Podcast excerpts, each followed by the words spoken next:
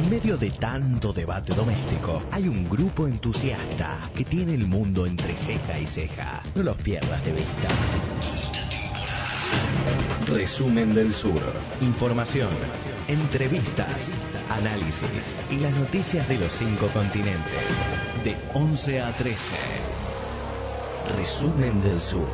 Un lugar para entender el mundo. Muy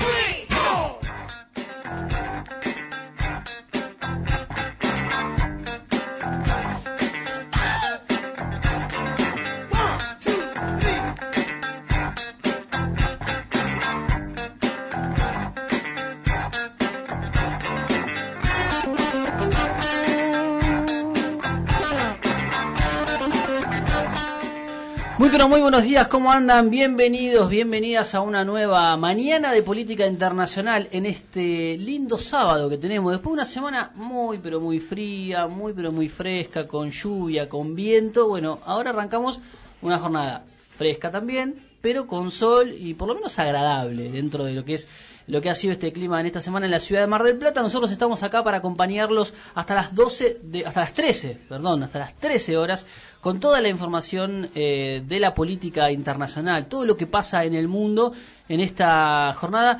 Un tanto disminuido el equipo de del Sur, pero como somos muchos, tal vez los huecos se pueden cubrir muy, pero muy bien. ¿No es así, Alejo Reclusa? Muy buenas mañanas. Muy buenas mañanas. Muy buenas mañanas. ¿Cómo andan? ¿Bien? Muy bien. Lindo día, soleado, con frío, pero linda mañana. Lindo, linda mañana para hacer radio. Linda mañana para hacer radio. ¿No? Bien. Sí. Este, Nos está- faltan unos mates en este momento. Ahora vamos a, a reclamarlos. Eh, ¿Estamos bien? ¿Somos felices? Estamos bien, somos felices. Bien, perfecto. Señor Ezequiel Vega, ¿cómo le va?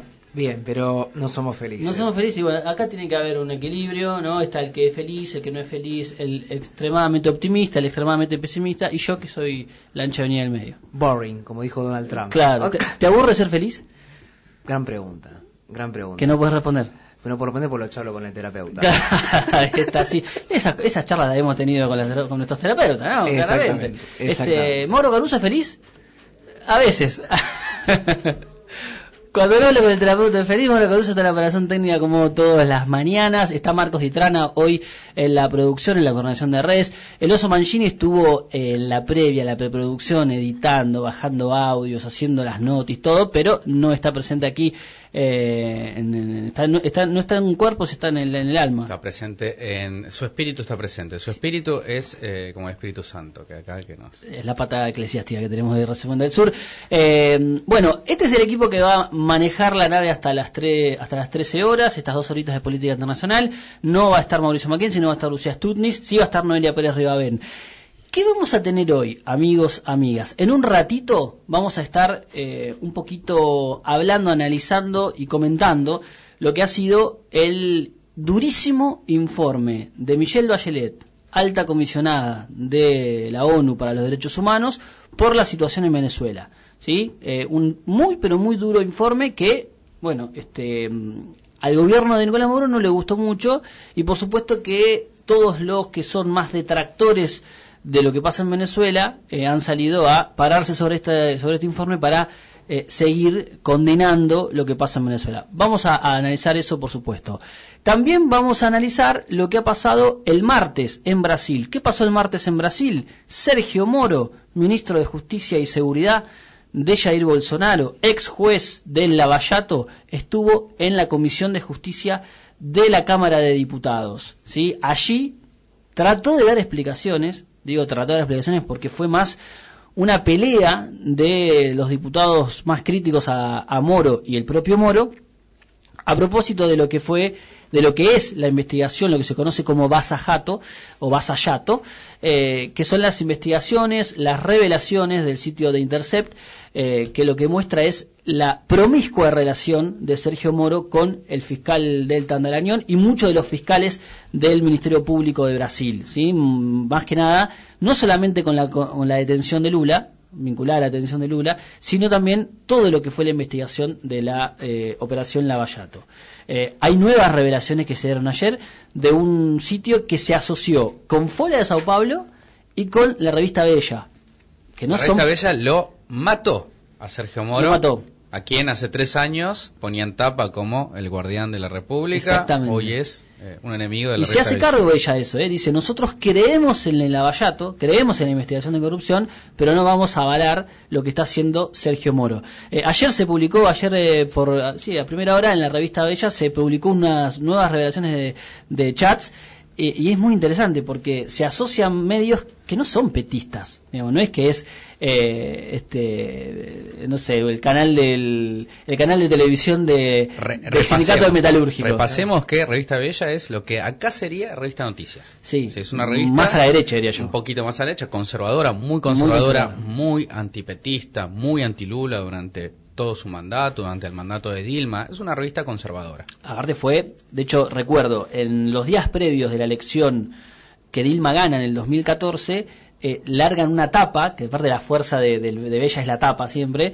en donde lo muestran a Lula y a Dilma diciendo ellos sabían, en el medio de la causa de corrupción. Bueno, esa revista se asoció con el sitio de Glenn Greenwald para... Intercept, que es el que está, de- es el que recibió, digamos, el grueso de, eh, de, las, de las escuchas. Exactamente. Al no estar eh, WikiLeaks, otros, eh, otros medios son los que empiezan a recibir estas filtraciones. Sí, y, lo, y para ampliar aún más, y por sobre todas las cosas para hacerle frente a Globo, que está jugando para Moro, eh, de hecho habla de, construye la teoría de los hackers, eh, o, o alimenta esa teoría, se asociaron en contra de Moro. Bueno, después vamos a estar analizándolo más en detalle esta situación. Este domingo hay elecciones en Grecia, Alejo. Este domingo hay elecciones en Grecia y el gobierno de Alexis Tsipras está al borde de perder.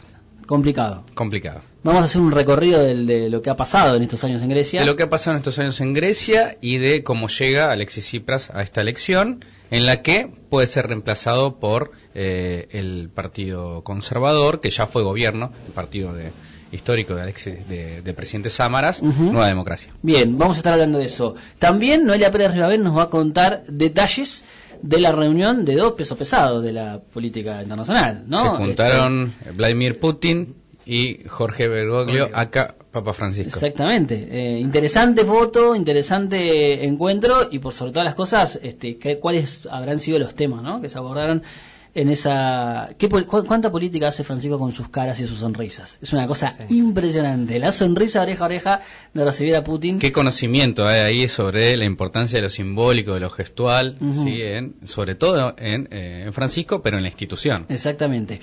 Y por supuesto tenemos a ese Vega que es nuestro africólogo que nos trae unas novedades. ¿Qué de África está también. pasando en ese continente? ¿Qué no pasa en África? Pasa un montón de cosas, pero montón de no lo sabemos. No lo sabemos, pero tenemos eh, en este momento que se está celebrando en Níger, se está celebrando la eh, número 33 sesión de la Comisión Directiva de la Unión Africana y el, eh, uno de los grandes políticos de la política del Chad, que en este momento no tenemos el, el nombre de, Está bien. del... No, son, son nombres muy complicados. Es difícil igual Es- es saberse de memoria eh, un político histórico de Chad. De Chad. de Chad. que está Así en que, el medio de África, desconocido para la mayoría de los argentinos. Pero a nosotros nos, nos va a interesar es, eh, bueno, que la Unión Africana se va a convertir en la, eh, en un gigante comercial, la unión comercial más grande de todo el mundo con 55 países. Y esto, eh, la gran ¿Avanza? pregunta, ¿avanza o no avanza? Y la pregunta, bueno, la vamos a, vamos a tener la respuesta ahora en más o menos una hora, hora y media. En un rato, La dejamos, rato. la dejamos en suspenso. Bien, perfecto. Esto es todo lo que tenemos hoy. Por supuesto están las noticias con algunas noticias este, que no entran en el desarrollo. Tiro una así para spoilear. Eh, Daniel Martínez eligió a su candidata a vicepresidenta, ¿sí?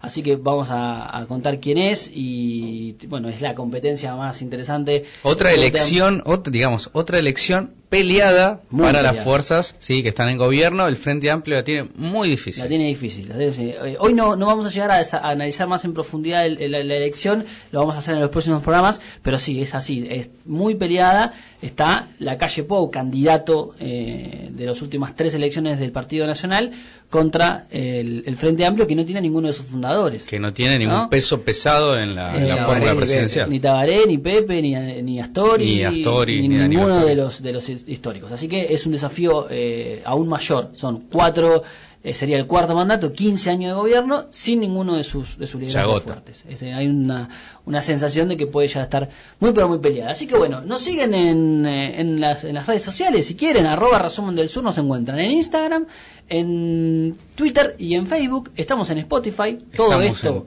las tres grandes redes sociales del mundo y, en Spotify. Y en Spotify, que todo esto lo pueden volver a escuchar, por supuesto, eh, a partir de mañana. ¿sí? Ya pueden eh, escuchar muchas de las cosas que vamos a analizar aquí. Y por supuesto nos escuchan en la 102.1 o en eh, www.0223.com.ar. Están ahora en estos momentos tratando de informar, saber qué pasa en Mar del Plata. Bueno, ponen play al lado y mientras leen lo que pasa en Mar del Plata y en la zona, eh, se actualizan con todo lo que pasa también en el mundo. Así que ya que están, se quedan con nosotros a las 13 horas aquí en la 102.1. Arrancamos. Resumen del Sur. Cinco años analizando el mundo.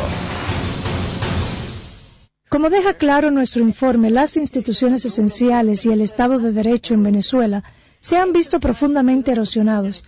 El ejercicio de la libertad de opinión, expresión, asociación y reunión y el derecho a participar en la vida pública conllevan un riesgo de represalias y represión. Nuestro informe señala los ataques contra opositores y defensores de derechos humanos, reales o aparentes, que van desde amenazas y campañas de desprestigio hasta de detenciones arbitrarias, torturas y malos tratos, violencia sexual, asesinatos y desapariciones forzadas.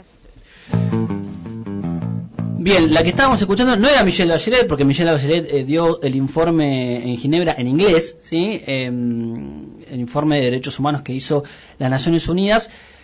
En este, en este, em, estos días que estuvo, estuvo del 19 al 21 de marzo, la expresidenta de Chile, que está a cargo del área de, derechos humanos de la ONU. Eh, en esa reunión, en, en esos días de reunión que nosotros los comentábamos también, eh, en su momento en Resumen del Sur, se reunió con Nicolás Maduro, con el vicepresidente, con 17 ministros, entre ellos Vladimir Padrino López, eh, Jorge Arreaza, el canciller, bueno, la primera línea del gobierno, se reunió con eh, el presidente de la Asamblea Nacional, Juan Guaidó, con el presidente de la Asamblea Nacional Constituyente, Diosdado Cabello, con diputados opositores y con gente representantes de la sociedad civil, ONGs, en su gran mayoría, por no decir en su totalidad, eh, en contra de Maduro denuncian violaciones de derechos humanos. 552 entrevistas hizo Exactamente.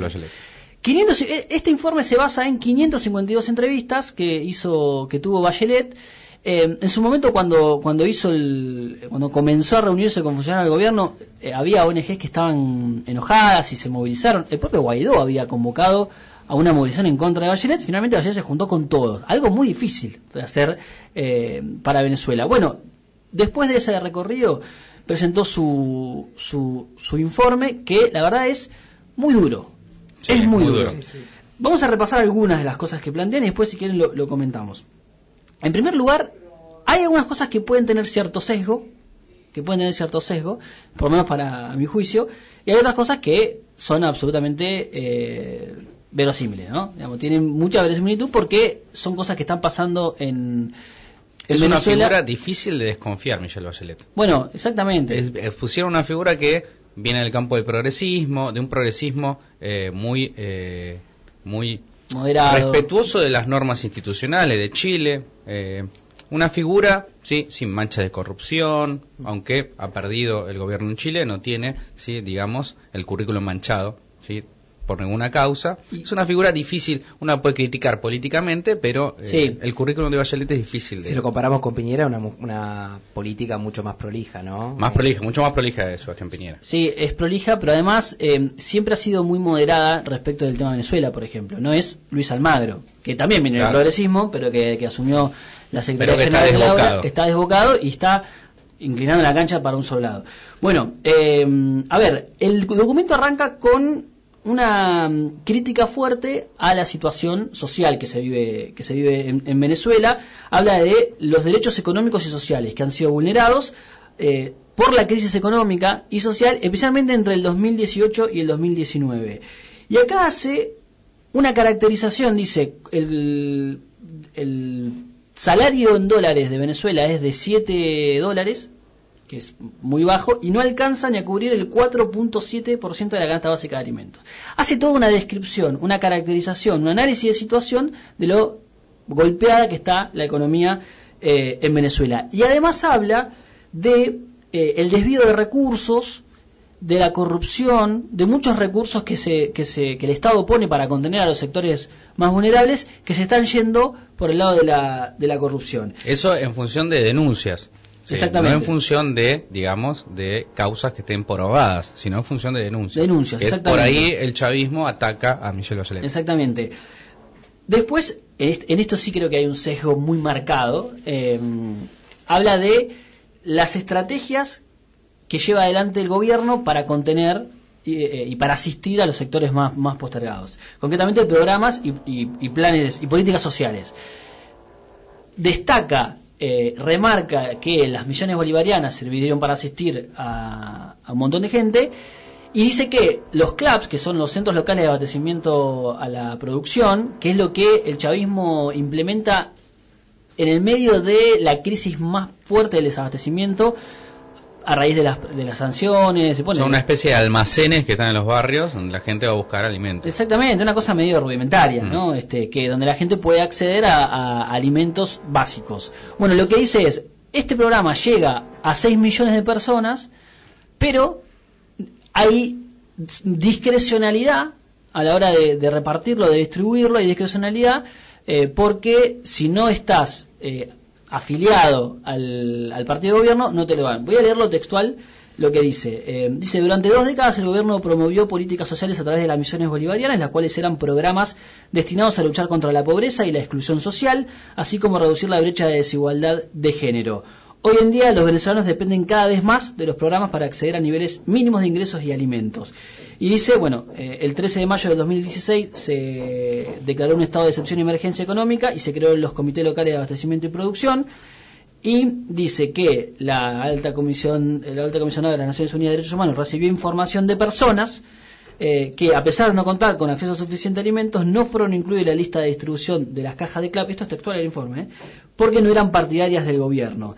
Y dice que el- la creación del carnet de la patria, es que es una tarjeta mediante el cual todos los programas eh, serían a partir de ahora entregados, incluyendo el nuevo sistema de transferencia directa de dinero a las familias, eh, la lista de personas beneficiarias se maneja de manera discrecional y, las estructuras locales del partido oficial, eh, digamos, manejan arbitrariamente quiénes son los beneficiarios. Yo creo que acá hay un poco de sesgo, es como criticar el clientelismo en cualquier otro país, eh, con, la, con la- el clientelismo de forma despectiva. Eh, lo que también es cierto que sin el sin estas ayudas eh, la situación en Venezuela sería mucho peor, ¿no? Pero bueno, hay una, una crítica de que el carnet de la patria lo que hace es identificar o obliga a los sectores eh, más humildes que no tienen acceso a bienes básicos a eh, estar cercano al gobierno. Sí, ¿no? lo que, lo que ahí no explica es si hay una identidad política detrás de esa gente. Exacto, Sí, claro. sí, porque pareciera que la gente va por la comida detrás y de alguna manera eh, unidireccional, sí, digamos que la política la hacen unos y los otros son pasivos, Sí. sí. en esa política. Esa sería como una crítica que uno le podría hacer al sesgo. Para mí hay un sesgo fuerte ahí porque está claro que con todas las críticas que se le puede hacer al gobierno de Venezuela, hay una experiencia y hay un proceso de organización popular que inclusive, ¿qué es lo que hace que, que, que Maduro siga en el poder? Digo, si hay un elemento, más allá de las cuestiones geopolíticas, el apoyo de Y China, de Rusia, digamos que las armas están todas al mismo lado. las armas están al mismo lado, es cierto, China y Rusia juegan, eh, y además hay un proceso de organización y movilización popular muy grande que muchos no lo pueden entender, pero que es parte del sostenimiento del gobierno de Maduro. Y se explica un poco, eh, se explica un poco también el fracaso ¿no? de los intentos de desestabilización después de la muerte de Chávez que fue sufriendo el gobierno. ¿no? El primer evento fue en el 2014 con el asesinato, recordemos, de Robert Serra, Sí. que fue dip- el diputado eh, político joven que tenía 25 años, que fue asesinado por las guarimbas, donde Leopoldo López fue una de las principales figuras que había, de, de una, de una manera u otra, desencadenado una movilización muy importante en Caracas, y luego, bueno, con en, en este rol que está cumpliendo hoy en día Guaidó, sí como el falso presidente de la República Bolivariana de Venezuela. Eh, en el caso... Digamos, un presidente paralelo más que falso, porque ahí el problema en Venezuela es que eh, el poder de alguna manera está repartido. ¿Quién lo Y tiene eso- el poder? Esa es la y gran eso es pregunta, un, y ahí eso es un problema. Sí, el presidente opositor. Es el presidente opositor. En, en la parte de medidas coercitivas unilaterales, este es polémico también. Y al- eh, algunos sectores del chavismo salieron a, a cuestionar mucho a Bachelet por esto. Plantea que eh, la crisis comienza antes de las sanciones. Es decir, no responsabiliza a las sanciones eh, y a las medidas coercitivas que han venido de la Unión Europea, de Estados Unidos, de la situación actual. Yo estoy un poco de acuerdo con eso. Sí, eh, es, es polémico plantearlo. Hay quienes sostienen que, que- que la crisis comenzó antes. Yo creo que la crisis comenzó antes, pero no podés negar el rol Las sanciones, de lo, que las hacen, sanciones, las sanciones exactamente. lo que hacen es directamente eh, atacar sobre la vulnerabilidad del pueblo de Venezuela. Sí. Al no permitirle al gobierno poder administrar sus reservas fuera del país, al no poder comprar algunas cosas, al no poder vender algunas cosas, lo que hace es se provocar que la crisis sea aún mayor, sea un desastre humanitario. Ahora, el origen de la crisis está en la caída del precio del petróleo, una economía que solo depende de exportación de petróleo. Exactamente. Y también el, te- eh, el- la- con- relacionado con las crisis, eh, en el 2011 en, en Venezuela no repercutió lo que fue la crisis, recordemos, hipotecaria en Estados Unidos y la crisis también que se desarrolló en Europa, no repercute en el continente sudamericano por aquellas expresiones de los movimientos sociales en América Latina de decirle no al acuerdo de libre comercio eh, entre Estados Unidos y los países de Sudamérica. Sí, hubo un Estado protegiendo ahí. Este, acá en Argentina se, se implementó el REPRO, ¿era? Acá se hicieron algunas el medidas REPRO para- eran medidas que el Estado le ponía plata a las empresas A las para que no echen gente. claro. ¿no? En otros países se hicieron cosas similares. Pero no repercutió como repercutió en ciertos países, digamos, eh, Sí. desarrollados. Y bueno, ahí está la data interesante porque tam- eh, no sé si en el documento, por ejemplo, se nombra lo que fue la caída del precio del, del petróleo. Sí, lo petróleo. plantea, lo plantea como uno de los elementos, pero más que nada se enfoca en la falta de herramientas de, par- del gobierno para poder resolver esta situación. Eh, después habla de Es violaciones. que es difícil, perdóname, pero es que es difícil resolver, o sea, cuestiones estructurales de un momento para otro. Si vos tenés el precio del petróleo, cuando antes que muera Chávez estaba a 150 dólares, cayó a 30. Eso Eh, en una cayó en, en do- dos años. cayó- eso en una economía que depende solamente de la exportación de petróleo, Sí. o sea, es un masazo. O sea, es difícil que lo puedas revertir en el corto plazo. Exacto. Si no, revertiste en el largo plazo. Hay otro punto que es violaciones de los derechos civiles y políticos, y acá habla de la libertad de opinión y expresión. Eh, dice, Wow. habla de instituciones controladas por el Estado, in- intento de eh, hegemonía comunicacional, textual habla de una construcción de una hegemonía comunicacional y denuncia 55 detenidos en 10 años por eh, críticas en redes sociales. ¿Acá cuánto llevamos? En- Acá en llevamos un par también. Hay un par también para, para hacer mención. Y en el caso de las instituciones de seguridad, digamos, las medidas de seguridad, que ahí es el punto más crítico. El SEBIN, el famoso y yo SEBIN. creo que tiene más, es el que más más cerca de la verdad está de, de todo, digamos, allá de los sesgos y, y las interpretaciones, habla de eh, esto, instituciones controladas por el Estado orientadas para criminalizar opositores, cuestiona el, bueno, habla de que en el 2016 hay una erosión del Estado de Derecho y una profundización de, eh, del estado de excepción a partir del Plan Zamora en el 2016, eh, que es eh, se renueva cada 60 días y que le otorga amplias facultades vagas y discrecionales, dice el documento, al Poder Ejecutivo con el propósito de declarar de, entre otras cosas, preservar el orden interno. Habla de militarización, bueno, del, del rol de las de las de la- del SEBIN y por sobre todas las cosas de los FAES, que son estos colectivos que aparentemente eh, son ciudadanos civiles armados, no es lo que cuestión, lo que denuncia el informe de derechos humanos. Algo que para una persona como Bachelet, ¿sí? de corte más socialdemócrata, institucionalista, es algo, es una anomalía ¿sí? del sistema político, pero es de alguna manera las características que tiene la revolución bolivariana desde hace casi 20 años. O sea, Sí. hay mucha gente armada. Grupos en situación de riesgo plantea pueblos indígenas, habla de eh, 2 por- que es el 2.5% de la población, que hay más de 50 grupos eh, indígenas que están siendo amedrentados por el Estado, por las fuerzas del orden, y los las personas migrantes y refugiadas, 4 millones de refugiados en los últimos eh, años. La conclusión del documento es Dice, existen motivos razonables para creer que se han cometido graves violaciones de los derechos de alimentación, salud, económicos y sociales. Remarca que el gobierno se niega a reconocer la magnitud del problema. Esto es, en, a grandes rasgos, lo que dice el informe de Michelle Bachelet. Eh, presentado en... Es lapidario. el Es lapidario, es lapidario, no hay ni un aspecto positivo. El gobierno de Venezuela salió a decir que es, es- está muy sesgado y que es absolutamente parcial. Pero la verdad es que, digo, termina siendo en materia de interpretación todo, ¿no? Digamos. Eh, y además, insisto con esto, Bachelet, pues después están quienes dicen, no, bueno, Estados Unidos, la ONU, está bien. Bueno, eh, sin, uno de repente entra en la, en la etapa de no creer lo que Claro. dice ninguna institución. Digo, Michelle Bachelet, como decíamos al principio, goza de cierto prestigio y uno cree que goza de cierta ecuanimidad a la hora de pensar. Desde la lógica de Bachelet, es esto que decís vos. Por ahí si el que iba era, eh, no sé, Evo Morales, no se sorprende Claro. tanto de que haya organizaciones civiles Claro, de, de que haya organizadas fuerzas políticas que estén armadas. ¿sí? Exacto. De los dos bandos, digamos. Exacto. Eh, yo lo que vi de este informe es que no hay una sola crítica a la, a la oposición, digamos, a las posturas. Digo, las guarimbas fueron asesinas, criminales, y no dice absolutamente nada. Digamos, hace mucho hincapié en el rol y en la responsabilidad del Estado. Que yo en eso con- con- coincido. Digamos, el Estado no es, es responsable en, en tanto y en cuanto no desarma a todos estos grupos también. Sí. O sea, no desarma ni a la, a la oposición ni a las propias filas ¿sí? del chavismo que están. Yo en un escenario de represión Para Bachelet. Sí, en un escenario de represión eh, yo pongo las fichas de responsabilidad en lo que tiene que hacer el Estado.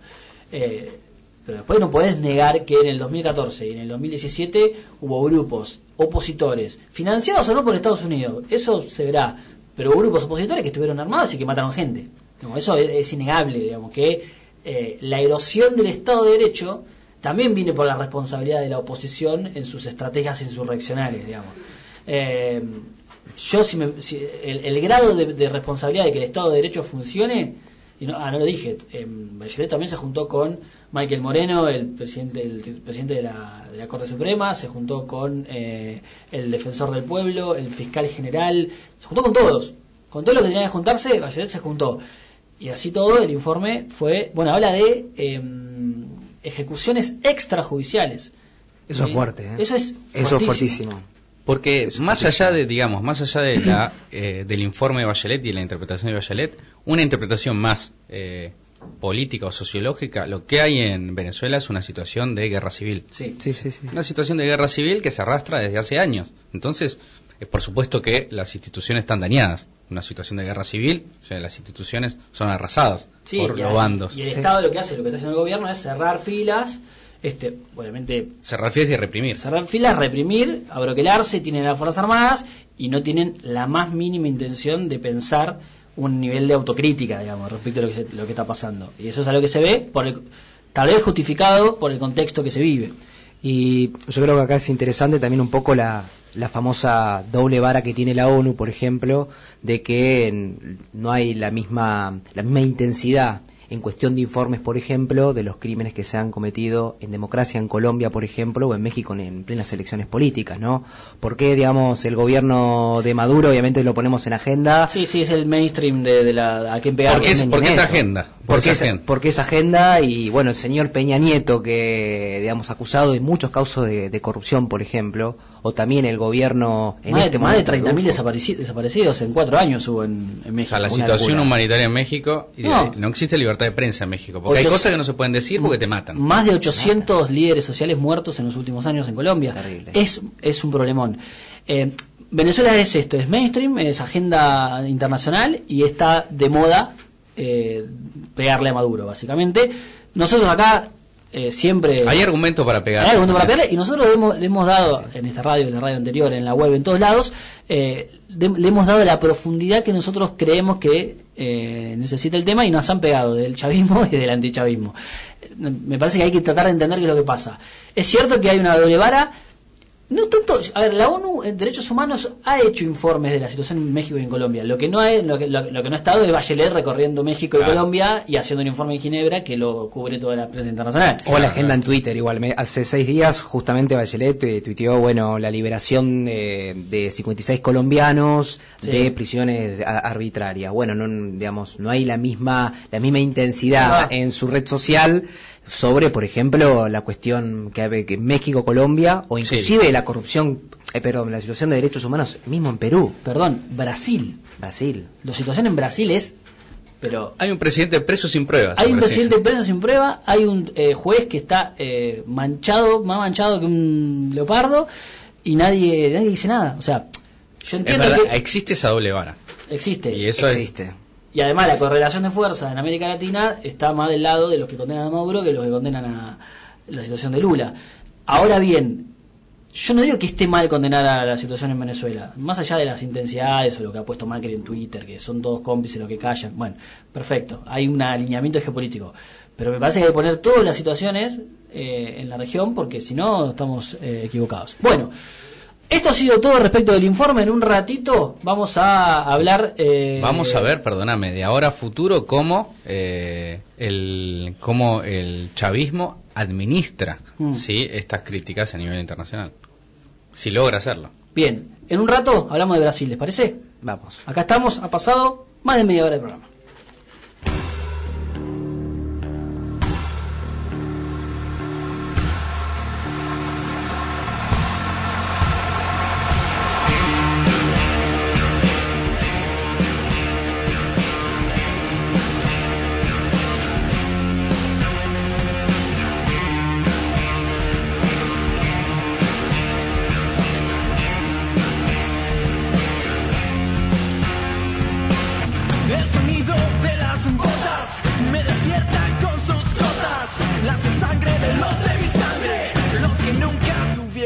Despierta que ya nos vamos.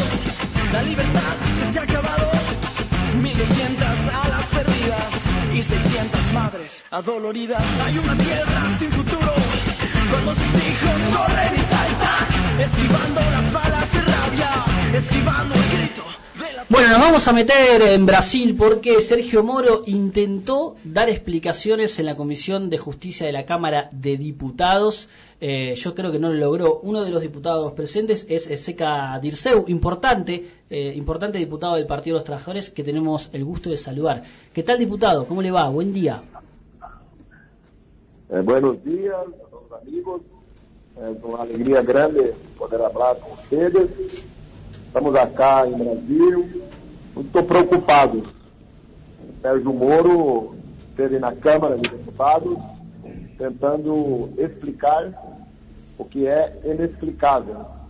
Um juiz atuar na acusação que depois ele mesmo teria que julgar. É como um juiz de futebol tomar lado em uma partida de futebol e chutar para gol, fazer gol e depois receber o troféu e comemorar vitória do time de futebol junto com jogadores fazendo a volta olímpica. É um absurdo, criminoso, sem precedentes e que deveria de imediato colocar Lula livre. Uhum. Eh, ¿Cómo usted cree que eh, Moro tiene que renunciar a su cargo?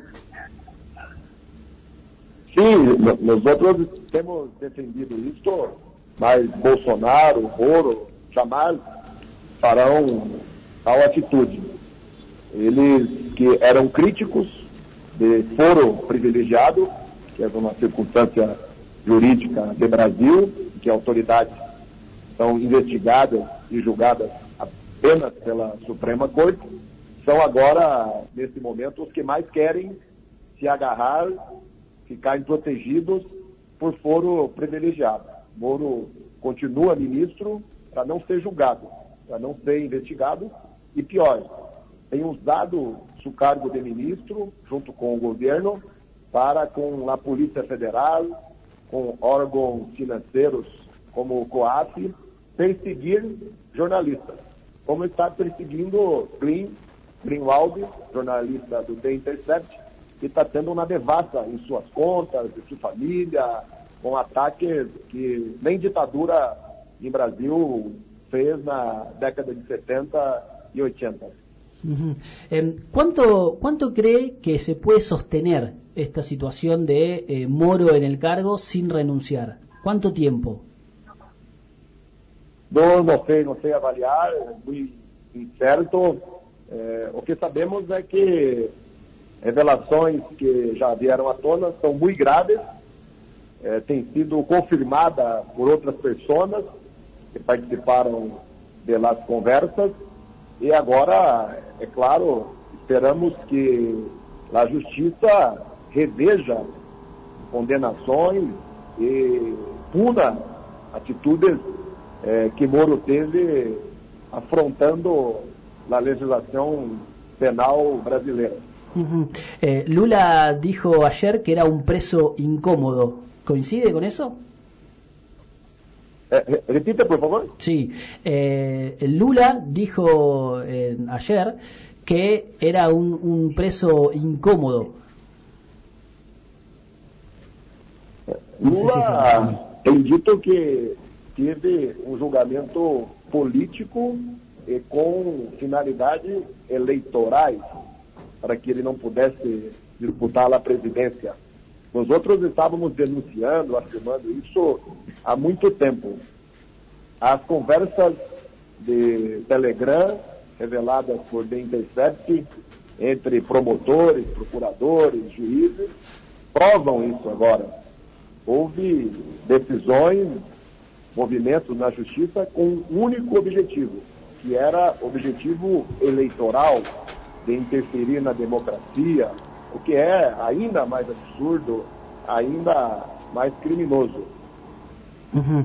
Em, ¿Usted cree que el, el Supremo Tribunal Federal va a discutir el habeas corpus para liberar a Lula?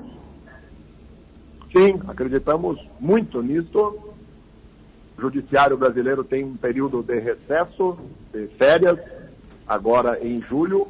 É bem provável que em agosto haja novamente eh, sessões, reuniões, para decidir sobre suspeição de Moro e, é claro, a liberdade de Lula. Ujú. Eh, ¿Hay presiones sobre el Supremo Tribunal? É, nós outros temos um pouco de, como se diz em Brasil, pé atrás com o Supremo, dúvidas com o Supremo, porque em outros momentos o Supremo é, aceitou calado uma série de violações, como foi o impeachment de Dilma, o golpe parlamentar que Eduardo Cunha ordenou. Agora, o clima perante a opinião pública, a temperatura é muito diferente de outras decisões que o Supremo tomou. E o Supremo tem se influenciado pela opinião pública. Eh, grandes veículos de mídia, de comunicação do Brasil mudaram também seu posicionamento. E o Supremo tem se influenciado por isso. Eh, revistas, jornais, televisões brasileiras que antes eh, enalteciam apaixonadamente com elogios a Moro, hoje pedem renúncia de Moro. Hoje tratam Moro como um criminoso que cometeu ilegalidade. Então há um contexto muito diferente, mas eh, eu, particularmente, ainda tenho um pouco de dúvida, tenho um pouco de receio se o Supremo vai, de fato, cumprir a lei. Ujú. Em, ¿qué, se, ¿Qué se puede decir de las revelaciones de, de la revista Bella de, de ayer que decían que eh, Delton Darañón decía que eh, Edson, Ed- Edson Fachin era nuestro, eh, Edson Fachin eh, enoso? Ele, inclusive, usou uma gíria de música brasileira, funk, de Rio de Janeiro. Ahá, uhu, faquinha é nosso. É um absurdo, mostra a promiscuidade como as coisas eram tratadas nas conversas de Telegram entre procuradores da Lava Jato. Acredito que as revelações desta semana pela revista Veja são um complemento, são um passo a mais que mostram todas ilegalidades. Sérgio Moro ilegalmente chefiava a operação Lava Jato, dava ordem, fazia reprimendas, críticas, sugeria inverter eh, posições, testemunhos, ajudava a produzir provas. Passa de 19 eh, fatos, eh, 19 critérios, 19 artigos da lei de magistrados brasileiras que Moro infringiu. Ujú. Eh, diputado Seca Dirceu, muchísimas gracias, muito obrigado. Eu que agradeço, um forte abraço a todos os irmãos argentinos Eu estou este ano como deputado também do Parlamento de Mercosul, uhum. Sul. Estamos nos encontrando todo mês. Estaremos juntos agora com deputados argentinos, uruguaios, paraguaios, venezuelanos, em Montevidéu no próximo domingo e na próxima lunes. Bien, muy bien. Muchas gracias. Abrazo. Eh, ahí pasaba el diputado federal eh, Dirceu, es ex eh, prefecto de Cruzeiro, de Oeste por dos en dos mandatos y además es integrante de la comisión eh, de diferentes comisiones de diputados, en este caso la comisión de justicia que estuvo eh, escuchándolo a, a, Sergio Moro. Intentando dar explicaciones de una investigación que va avanzando cada vez más. Lo que decíamos ayer, la revista Bella lo que publica, entre otras cosas, es que, por ejemplo, Mm, el fiscal encargado de investigar le decía a Sergio Moro que estaba todo bien con Edson Fachín, que Edson Fachín, que es el relator del Lavallato, era nuestro. Edson Fachín es nuestro, le dice. Una, una cosa espantosa, promiscua, eh, irregular, por todos lados. Juega de cuatro, dijo. Sí, sí. Después, el, el, lo, que, lo que pasó con, con Moro pidiéndole a los fiscales que no investiguen, eh, que no avancen en la delación de premiada de Eduardo Cuña. O sea, Moro no quería que el presidente de la Cámara de Diputados, Eduardo Cuña, hable como arrepentido porque iba a entregarlo a Michel Temer. Entonces decía, no, no es lo mejor. operando, es un juez operando. Es un juez operando, pero es un juez de primera instancia, metiéndose en la jurisdicción que no le corresponde eh, y dándole órdenes a las personas que tienen que investigar. No hay, eh, pero no hay manera de justificar. No, no, no. No hay manera de justificar. Algo que permite, digamos, el sistema judicial brasilero, que es que un juez de primera instancia pueda hacer todo esto. Tiene mucho poder. A ver, lo que acá son los jueces federales, que solamente es lo que tienen poder. el sistema judicial brasilero lo que permite es que el juez, cada de primera, juez es un príncipe. Exacto, que el juez de primera instancia continúe eh, encima del proceso. Lo que no permite ni el Código Procesal Penal ni la Constitución ni nada es que el juez de primera instancia por más que pueda legalmente continuar, es que opere políticamente, que se junte, que apriete a los jueces y que le dé órdenes a quien tiene que investigar. Bueno, el sistema dice que no debe hacerlo, pero si no están las filtraciones de los chats, esto lo que nos está diciendo que lo hacen. ¿sí?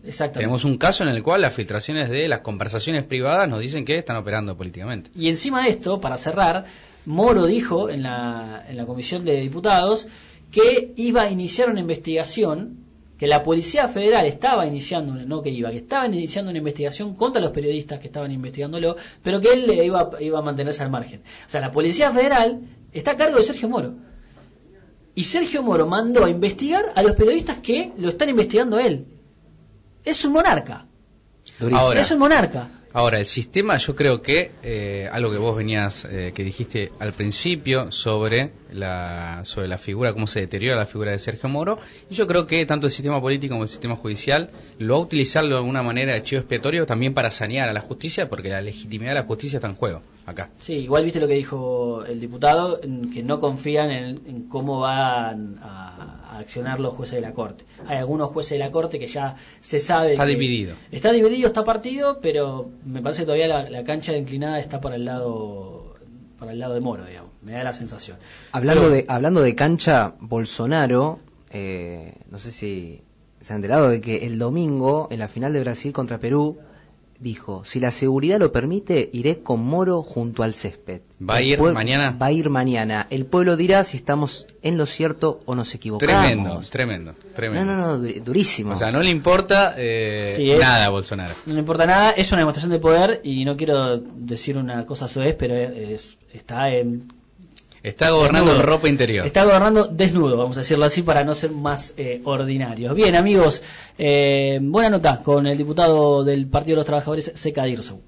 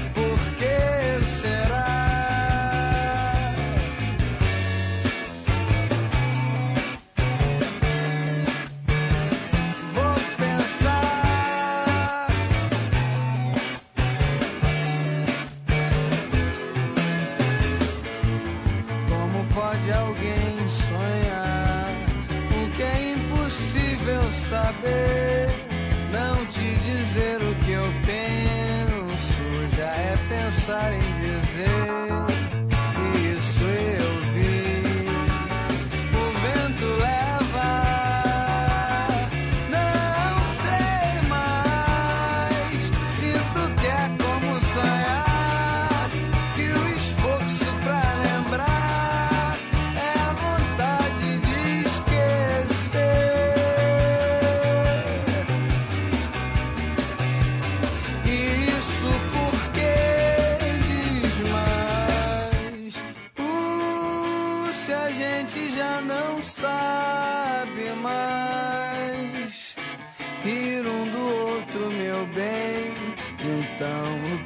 O que resta é chorar.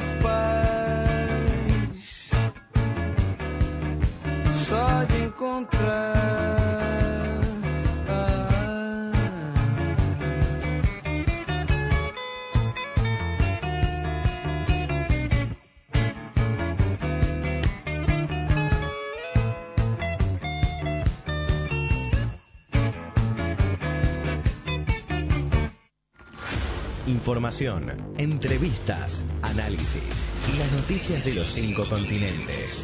De 11 a 13. En Resumen del Sur.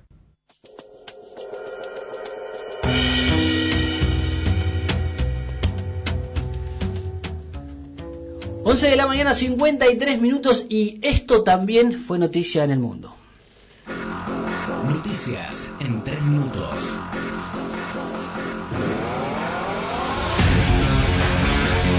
Los docentes chilenos ratificaron el paro de actividades en su quinta semana de huelga en reclamo de mejores condiciones laborales e infraestructura. Por su parte, el presidente chileno, Sebastián Piñera, rechazó encabezar una mesa de diálogo con los docentes y respondió a la huelga con una fuerte represión de carabineros. ¿Cuánto me gustaría a mí poder decir sí a todo lo que nos piden? Desgraciadamente no se puede.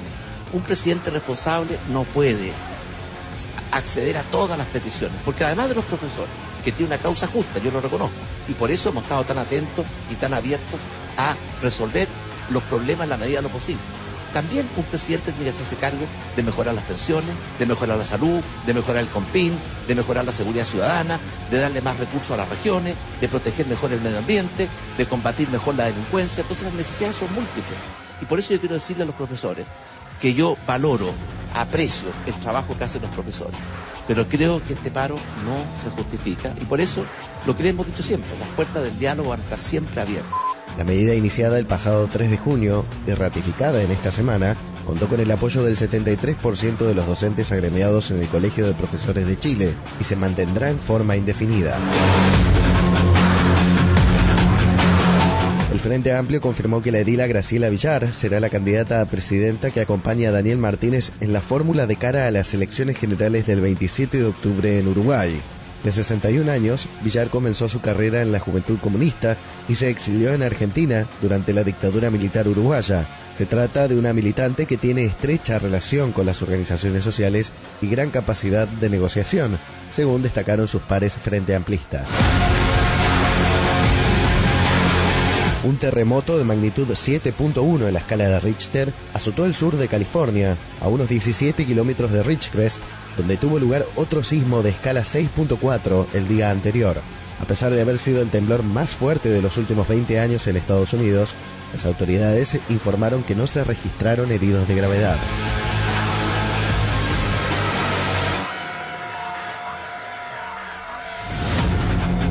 Crece la tensión entre Irán y las potencias occidentales luego de que Reino Unido secuestrara un buque petrolero iraní frente a las costas del estrecho Gibraltar. El gobierno de Teherán, por su parte, apuntó a Londres y catalogó al hecho como un acto de piratería ordenado por Estados Unidos. Por su parte, las autoridades británicas en Gibraltar argumentaron que la detención se produjo debido a que el buque violaba las sanciones aplicadas al régimen sirio de Bashar al-Assad. resumendelsur.com Para entender todo lo que pasa en el mundo, ingresa a resumendelsur.com o búscanos en Spotify como Resumen del Sur.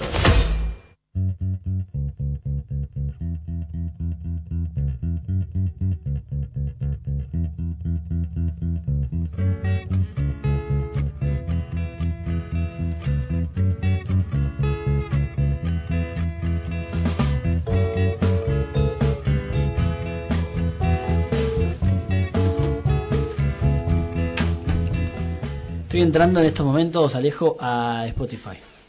Por supuesto que no está todo subido todavía, esperen, ¿no? Eh, todo esto que estamos haciendo. Pero tenemos muchas cosas. tenemos ¿no? muchas cosas. Mira, por ejemplo, tenemos eh, Facebook y una nueva moneda, Libra. Esa es una gran nota que hizo Marcos Ditrana para Resumen del Sur y una gran columna de Lucía Stunditz. Eh, está, el audio es una especie de conjunto, ¿no? La columna la hicieron, la hicieron los dos, también Marcos hizo aire, y la nota muy buena en resumensur.com. Así que eso está para que lo puedan escuchar, si quieren. Digamos que es el futuro. Si ustedes quieren saber lo que viene, para mí deberíamos, de ahora en más, así como seguimos, eh, todo la- el conflicto de Huawei, que lo estamos siguiendo, Sí. tenemos que seguir todo el tema de criptomonedas, porque hay algo oscuro y tenebroso en el futuro, que es que Mark. Zuckerberg tenga su propia moneda por encima de cualquier regulación estatal. Qué tranquilidad que me das. Qué tranquilidad Para mí hay que seguirlo. Bien, eh, elecciones en Mauritania, de la mano de nuestro amigo Ezequiel Vega, también está junto con la decisión de los países africanos exportadores de cacao que se niegan a vender el producto a su valor eh, eh, a para subir su valor comercial. Cosa que nadie sabe en Nadie Argentina, sabe. lo tiene resumen del sur. Está en Resumen del Sur. Por supuesto, toda la discusión larga, el debate, eh, puntos y contrapuntos sobre la, eh, el acuerdo Mercosur-Unión Europea.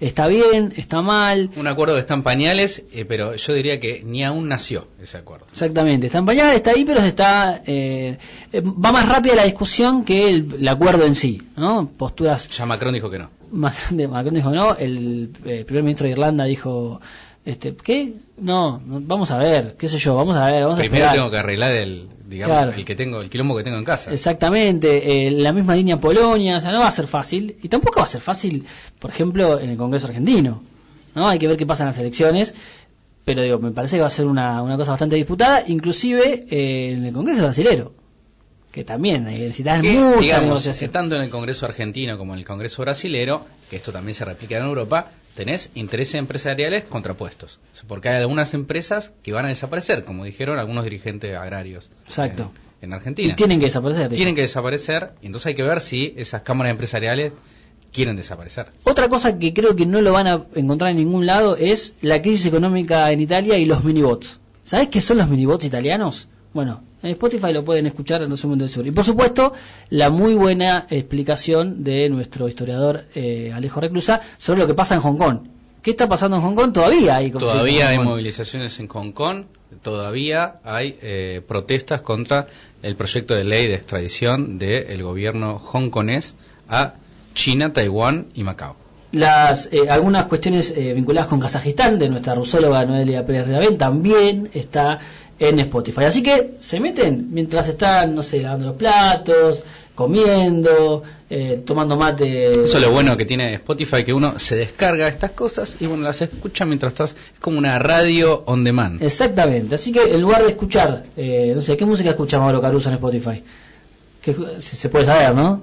Eh, cual- de todo un poco. Bueno, cuando estás dentro de ese de todo un poco, te metes en un. Igual pobre, ¿no? Nos escucha, nos fuma toda la mañana acá y Claro, me va a ponerse a escuchar encima, el- no. el- el- el- los podcasts. Pero bueno. Hay que mandarle un WhatsApp avisándole, mira, escúchate esto. Y si no- Le mandas el link. Y si no, Twitter, Instagram y en Facebook. Ahí también nosotros lo subimos y por supuesto nos pueden seguir. Así que en un rato nada más nos vamos a estar contando lo que va a pasar en Grecia. Va, no sabes porque no sos adivino, pero Pero a ver, tengo, tengo unos números. Tengo número unos- de hay Grecia unos números. de la mano de Alejo Reclusa, eh, reunión Putin-Francisco, espero ansiosa, a Noel, ansioso, a Noelia Pérez Ribabén, ansiose, a Noelia Pérez Ribabén eh, para que nos cuente algunos detalles y por supuesto nuestro africólogo con eh, todo el panorama africano como siempre. Así que ya, así, abrimos la tranquera y comenzamos la segunda hora del programa.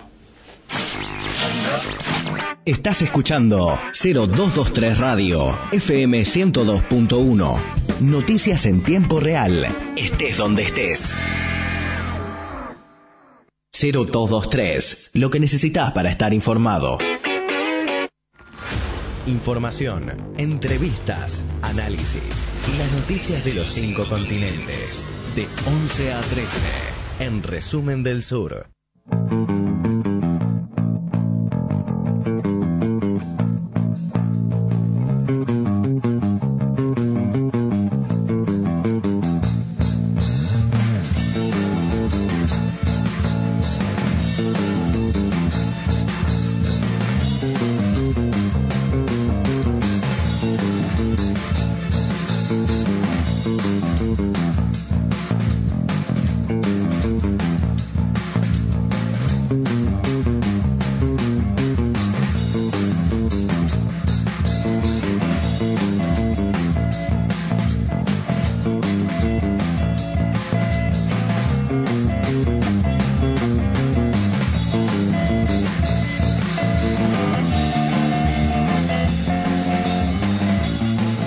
Domingo de elecciones en Grecia parece que el primer ministro Alexis Tsipras está un tanto complicado para lograr la reelección, y- pero bueno, los eh, datos más eh, finitos de la mano de Alejo Reclusa.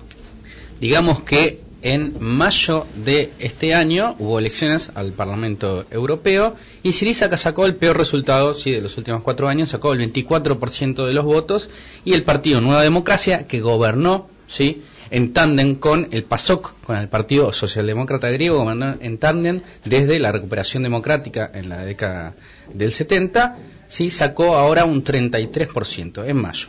Sí, los sondeos dicen que mañana va a sacar un 39%, lo dice Político, sí, que es un portal eh, de internet, un portal de política Serio. muy serio, norteamericano, que también está eh, en la Unión Europea, y que Siriza va a estar alrededor del 28%. ¿sí? ¿Qué es lo que tiene la particularidad del sistema político griego? Es una república parlamentaria, se eligen representantes por circunscripciones, pero el ganador tiene un bonus track. El ganador tiene 50 representantes más. O sea, con estos números, si Nueva Democracia llega al 40%, puede gobernar solo. ¿sí? El próximo mandato, o sea que los próximos cuatro años ¿sí? eh, elegirían, armarían gobierno y el primer ministro sería Kyriakos Mitsotakis. Muy bien, Mitso- diputado. Mitsotakis, sí. Es diputado, pero es- forma parte de un clan político. Los Mitsotakis son un clan político de, de Grecia, una familia sí, muy conocida para, para los griegos. Él ya fue ministro del gobierno de Samaras, del anterior gobierno de Nueva Democracia. Su padre fue funcionario, su hermana funcionario, su sobrino creo es alcalde de Atenas. O sea, es una familia de la élite Mm. política tradicional. ¿Cómo llegamos hasta acá? Y bueno, digamos que Siriza, ese partido que eh, de alguna manera emergió con la crisis eh, financiera post eh, 2009, cuando le tocó gobernar en 2015, administró ajuste. Sí, digamos que venía eh, un- el último gobierno de Nueva Democracia con desde el primer acuerdo con el Fondo Monetario, el primer rescate, entre comillas, financiero del 2010, eh, tuvo cinco años a la llegada de, de Tsipras de fuertes ajustes. El discurso de Alexis Tsipras para ganar la elección era un discurso anti-austeridad, Un discurso antisistema y anti-Unión Europea. Exacto. Sí, lo que hizo cuando gobernó, eh, lo que hizo fue primero no salir de la Unión Europea y lo que hizo fue de alguna manera eh, aceptar el monitoreo de la Troika. Si la Troika es la Comisión Europea, el Fondo Monetario Internacional y el Banco Europeo que le prestaron a Grecia una millonada de plata. Porque ¿qué pasó?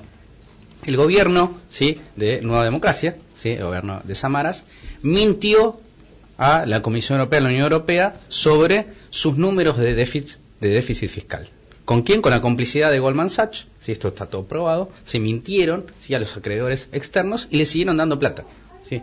Llegó un momento en el cual Grecia debía, tenía un déficit enorme, ¿sí? Maquillado, y debía 300 mil millones de dólares con un PBI de 200 mil millones de dólares. O sea, debía un PBI medio. 300 mil millones de dólares son más o menos eh, dos tercios del PBI argentino. O sea, es una millonada de plata. Grecia no lo podía pagar, entró en default. Fue al rescate la Troika y la Troika le dijo, bueno, yo te presto la plata, pero vos tenés que aplicar este plan de justo porque me la tenés que devolver. Lo hizo el gobierno de Samaras, lo hizo el gobierno de Nueva Democracia, ¿sí? Ajustó tremendamente, tenemos unos números, eh, acá estaba anotando. Hoy la Iglesia Ortodoxa da de comer, la Iglesia Ortodoxa griega da de comer a 20.000 personas. A los jubilados en estos últimos años le recortaron la jubilación 23 veces. Sí. Los sin techo se cuadriplicaron, la renta media apenas supera los 600 euros, en España es alrededor de 900.000, ¿sí? Eh, el salario mínimo. Los salarios y las pensiones se recortaron un 40%, los impuestos a las clases medias, a las clases altas, aumentaron mucho, 300.000 empresas quebraron, la deuda subió hasta, ¿sí? Eh, dos, hasta 2 PBI, ¿sí? 185%. 185.000 por, eh, 185% del Producto Bruto es la deuda Era ahora. de 63, si no estoy equivocado, en, cuando agarró Siriza, y ahora es de 185. Sí, pero había sido de 300.000. Sí. Sí, había sido en el 2009 la deuda era Claro. de 300 mil millones de, de- de euros.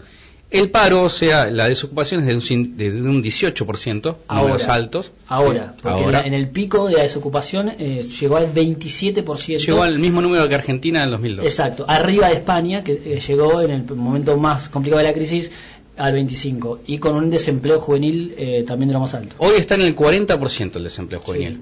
Números similares tam- también a los de España. A los jóvenes les cuesta mucho ingresar al el mercado de trabajo.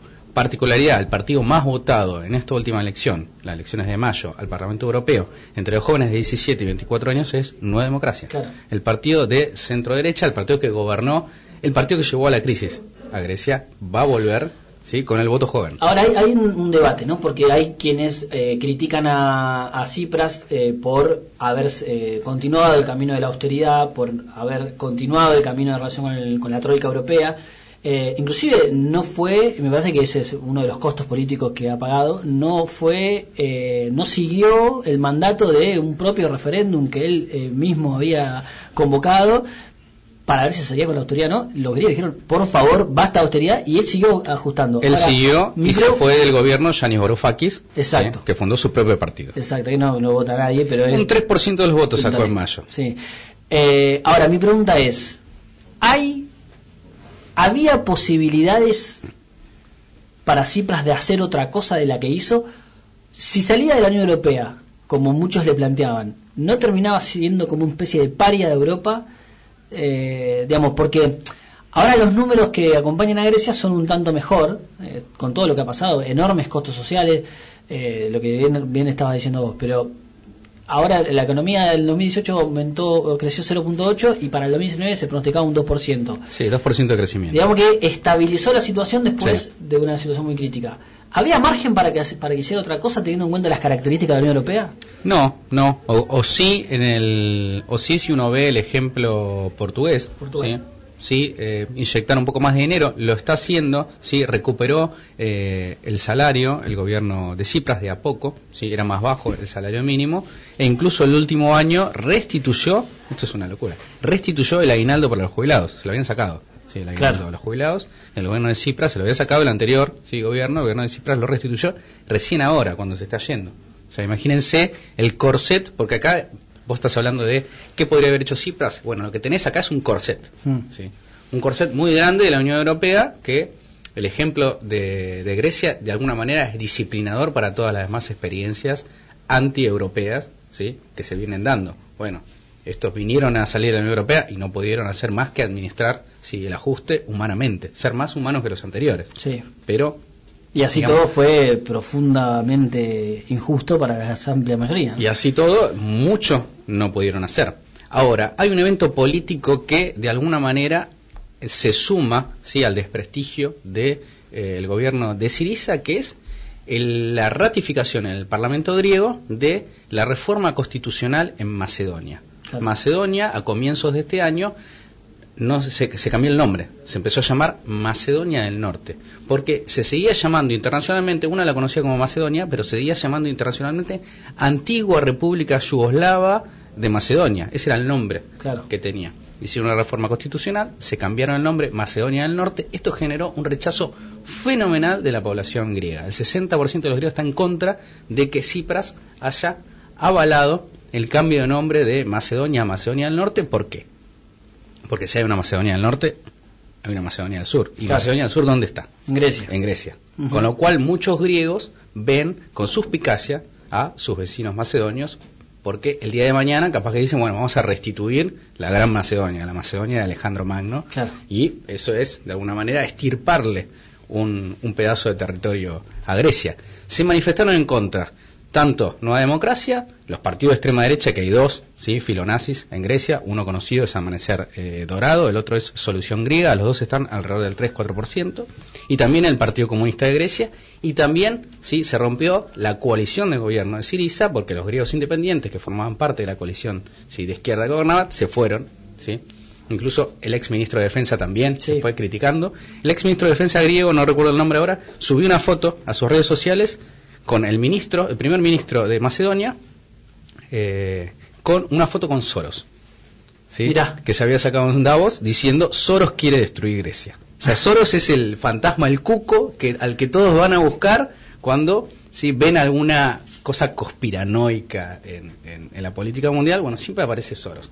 Bueno, el ex ministro, el ex ministro de Defensa subió esta foto del primer ministro de Macedonia con Soros. En esta crisis eh, de la socialdemocracia europea, el que ha dejado de tener un rol eh, relevante y no se lo menciona es PASOK.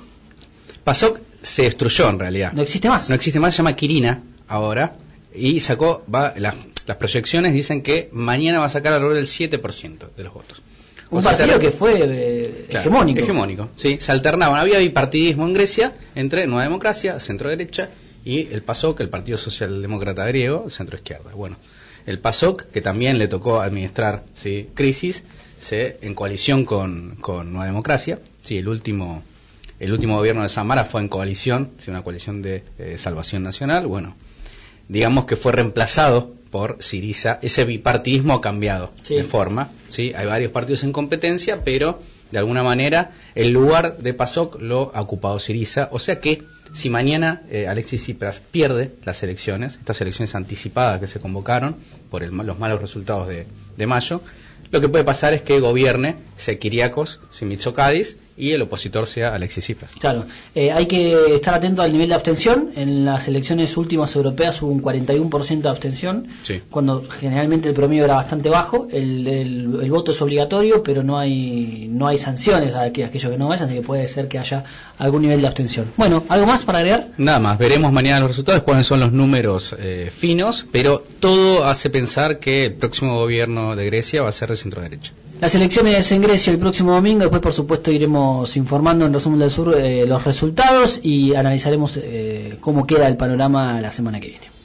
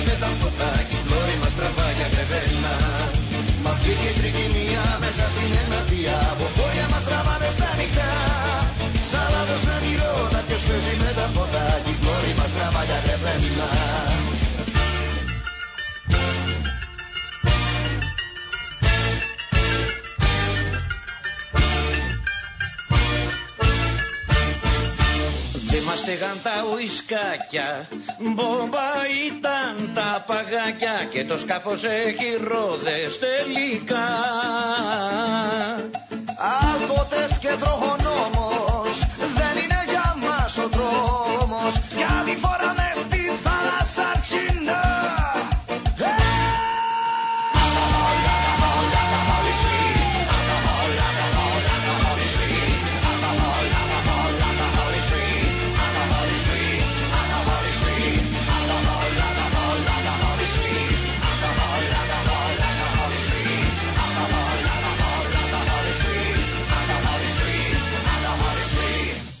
Resumen del Sur.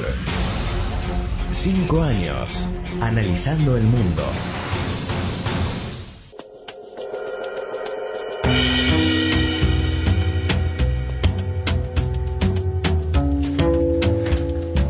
Diecinueve minutos han pasado de las 12 del mediodía. Es el momento de saludar a Noelia Pérez Ribabén, nuestra rusóloga de cabecera. ¿Cómo le va? Buenos días, muy bien, ¿cómo están ustedes? Muy bien. ¿Cómo con- se dice buenos días en ruso? Dobre utro. Dobre utro. Ujú, muy bien. Y bu- en buenas noches. Eh, добрый вечер. O спокойной ночи. Ah, noche. Sí. Noche. Noche. ¿Cómo es do- dobre? Para que lo quiero aprender bien. Dobre. Eh, Dobroje utro tendría que ser, Dobroje pero todos dicen utro. Dobre utro. Dobre utro. Dobre utro. Dobre utro. Para así la recibimos Igual pasamos las 12, si pasamos las 12 ¿no? es Dobritien. ¿Qué es? Buen... Buen día, pasa que es como good morning y, y buenos días. Bien. Claro. Bueno, good evening. Eh, estamos muy... Buenas mañanas, buenos días. Muy entusiasmados para eh, saber qué hablaron, en la reunión que tuvieron Vladimir Putin, presidente de la Federación Rusa, Sí. con el Papa Francisco. Dos pesos pesados. Dos popes. Dos popes de la política global en estos momentos. Sí, bueno, eh, no se filtró mucho eh, sobre lo que hablaron y no hubo conferencia de prensa, pero los temas en agenda eran Siria, Ucrania y las relaciones entre la Iglesia Católica y la Iglesia Ortodoxa. Y esto no es un dato menor porque recordemos que el año pasado tuvimos un cisma, por así decirlo, eh, entre la Iglesia Ortodoxa, digamos, dentro de la Iglesia Ortodoxa, entre la Iglesia Ortodoxa ucraniana, que es- estaba debajo, digamos, bajo el protectorado del eh, Patriarcado de Moscú, y se separó, se sesionó, crearon una iglesia independiente nacional ucraniana, con lo cual obviamente los rusos no están para nada de, de acuerdo. Y casualmente ayer y hoy eh, el Papa estuvo en Ucrania justamente para charlar con este otro lado de, de la ortodoxia. Así que podemos presuponer que Putin se juntó el jueves, un poco para, no sé si primerear la palabra, pero como para dejar más o menos en claro su, su posición. ¿Se sabe cuánto duró la reunión? 55 minutos. Bien. Duró 55 minutos Bastante larga. ¿eh? Y Putin llegó con una hora de atraso. Lo hizo que- esperar al No, Papa. al Putin. Papa Qué insolente. Qué no- insolente, hacer esperar al vicario de Cristo. Sí, he escuchado esas mismas quejas. Y bueno, nada, no, no me parece bien llegar tarde, pero no porque sea el Papa. Yo, por yo conozco a una persona, no voy a dar el nombre, que salu- tuvo la oportunidad de saludarlo al Papa, saludarlo así como estamos nosotros, le dio la mano, pero tenía las gafas puestas, gafas de sol. Le dio las manos con gafas. Le saludó, saludó al Papa Francisco con anteojo de sol puesto. Es un nivel de, Madonna. de herejía, Sí. de desacralización Este, fenomenal. Una cosa, yo con, le dije, le dije a esta persona, ¿la saludaste al Papa con los anteojos de sol puestos? No me di cuenta, me dijo. Bueno, nada, anécdota. Anécdotas. Eh, bueno, en realidad el, el Papa y Putin se llevan relativamente bien. Es la Obvio. tercera vez que, que Son se los dos juntan. peronistas. Putin peronista. No, pero sí, pero más allá de los chistes, está claro que si uno hace una- un análisis más general de los liderazgos mundiales, Francisco y Putin coinciden en ciertas críticas a eh, eh, la, la- la parte del mundo occidental, digamos, este capitalista, por decirlo así. Sí. No porque no sean capitalistas, no porque sean de izquierda ni nada, pero tienen una crítica Hay una crítica común a la globalización a la- neoliberal. exactamente, a la globalización neoliberal. Hay como hay un- una ruptura que ellos dos por lo menos se sienten cómodos en ese, en ese discurso. Por lo menos en el discurso. No me pongas a sacar a Rivadavia. Sí, también están a favor de eh, condenar el matrimonio igualitario Bueno, sí. y el aborto legal seguro y Los gratuito. dos son Pero anti. es el jefe del Vaticano. ¿Qué quiere que esté a favor de la Los dos están en contra de sí ciertos eh, ciertas de ciertos Valores derechos de la sí. familia. No, son conservadores, digamos, son Conservadores tradicionales, son conservadores, son conservadores populares, sí. Y están en contra, sí, de la globalización, de las dos cosas, sí. Entonces ahí digamos que hay un nivel de coincidencia, sí. Lo que pasa que también, esto es un debate más, más largo y, y finito, pero eh, la agenda del matrimonio igualitario y el aborto, que yo estoy 100% de acuerdo, digamos, con, con eso, eh, es una agenda más de el liberalismo progresista occidental, digamos. Mm. No es tanto, si vas, vas del otro lado del hemisferio, no hay tanta... Mucho más complicado, porque bueno, vos estuviste en Rusia, vos sabés El los Vaticano conservadores está en son- este lado del hemisferio. No, bueno, sí, pero Bueno, estoy hablando de Rusia. Pero es conservador, en este lado, en este lado del hemisferio es Pero conservador, el claro. Vaticano es la iglesia. ¿Cómo, va, no- no ¿Cómo vamos a esperar que la iglesia esté a favor del aborto? Igual la iglesia, yo ahí voy a dar eh, una opinión más técnica. La iglesia, como decía un historiador francés hace mucho tiempo, hablando de Lutero, es un gran estómago, digiere todo. Hmm. Sí, eso puede ser que mañana nos sorprenda. Sí, eso eh, hay que, siempre hay que dejarlo en stand-by. Sí. Sí. Igual Digo si vas porque- acá, te vas acá al el barrio este, Parque Palermo, también están en contra del aborto. No, digo porque en el Sino de Amazonia, que fue hace, hace un- una semana, un par de semanas, eh, Francisco está tratando de meter dentro una reforma dentro de la Iglesia Católica para aceptar el diaconado permanente. El diaconado permanente que es, sí, en la orden, sí, que en el orden que tienen, sí, los, lo- el orden jerárquico que tiene la Iglesia Católica, aceptar que haya laicos casados que den misa y que sean misioneros. ¿sí? Esto es una reforma que viene de la década del 60, siempre trabada por sectores conservadores, pero ante el retroceso que tiene ¿sí? las vocaciones sacerdotales, Francisco sabe que de acá a unas décadas no va a haber más curas. Claro. Entonces, digo, eh, eh, hay algo que está cambiando ahí. No sé si no nos va a sorprender el día de mañana diciendo, bueno, que se casen los gays. Bueno, el día de mañana veremos. La iglesia Yo por el luterana- momento mantengo mi... La iglesia luterana de Suecia y de Noruega hace casa, eh, acepta el matrimonio entre personas homosexuales. Bien. Pero pues, hay cosas que están cambiando. Bueno, eh, para cerrar esta reunión entre Putin y el Papa y luego vamos al presidente y primer ministro de, de Italia, si les parece. Sí. Eh, entonces decíamos, es la tercera vez que, que se juntan, la primera vez fue en 2013, la segunda vez en 2015. Putin siempre llega tarde, lo cual no es una costumbre que tenga él, pero casualmente con el Papa, no sé qué problema hay ahí en la entrada del Vaticano, Pará, pará, pero que siempre llega tarde. ¿qué lectura, ¿qué lectura se puede hacer de eso? Vos que conocés la, la, la lógica. ¿Lo hizo por KGB? No, no, no sé. Yo re- realmente eh, Putin no es una persona que, que le guste llegar tarde y supongo yo que habrá algún problema ahí en, en el trámite para entrar del, del Vaticano, no sé, no sé, realmente. ¿Vos decís que fue burocrático? Yo creo que no, no creo que sea a propósito porque no, no me parece que sea un, un gesto de Putin.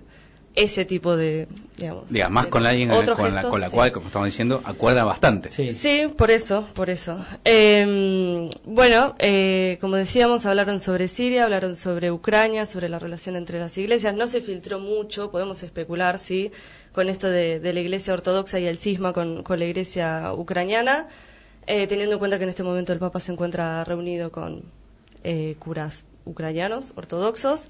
Eh, y eh, sí intercambiaron regalos, por ahí un poco cómicos. Bueno, el Papa Francisco le regaló un grabado de 1774 con vista a la Plaza Roja de San Pedro en, en Roma y una medalla conmemorativa. Y Putin, Excelente. o sea, todo como muy... Le gusta. Plaza Roja le decís y se le iluminó la cara. Me encantaría conocer la Plaza Roja, no la conozco.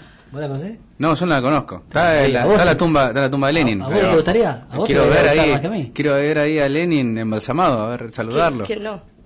¿Se puede visitar? Se puede visitar, sí. Eh, bueno, muy de izquierda, muy de izquierda. y Putin lo que le regaló, Un gran esto. estadista, un gran estadista, Vladimir Ilich Lenin. Putin le regaló un DVD. DVD. DVD. Genial. Un Usan drones para guerra, pero Putin le regala un Le DVD un VHS. Un CD. Le llevó un CD grabado. con una película de Andrei Konchalovsky, que es un cineasta ruso muy muy conocido, eh, que se llama Pecado, sobre la, vida la vida de Miguel Ángel. Ah, mira. Me Me imagino a Francisco sentado mirando un DVD en un... Poniéndolo con el, con el control remoto. Bueno, eh. Me pareció un, un detalle interesante. Uno no se imagina a un papa haciendo cosas cotidianas, mirar una película, baño. comer, ir al baño, no se lo imagina, como que está en otro nivel. Tampoco se lo imagina porque hay sacralización con los jefes de Estado. Los jefes de Estado no hacen esas cosas. Uno tampoco se imagina a Putin poniendo un DVD. Poniéndolo él, no. Mi- mirando tampoco. sí. Con- Putin, con todo- te yo pasa me con imagino todos los siempre jefes de Estado. serio, siempre serio y anotando cosas y dando órdenes. como ¿Con que- todos los jefes de Estado te pasa eso o con Putin nomás? Me pasa con, bueno, a- a- nuestro jefe de Estado suele filtrar fotos que está haciendo esas cosas, entonces ya uno lo tiene Aparte hay, foto, naturalizado. hay un backup de fotos en reposera. Claro. Hay, una- hay un collage de máquina en reposera. Sí, con Crocs. Bueno, por ahí hay una, digamos, una, sacral- una desacralización de nuestro jefe de Estado. Que en general los jefes de Estado son figuras como... Sí. Yo creo que eso ya no. Putin arriba de un oso.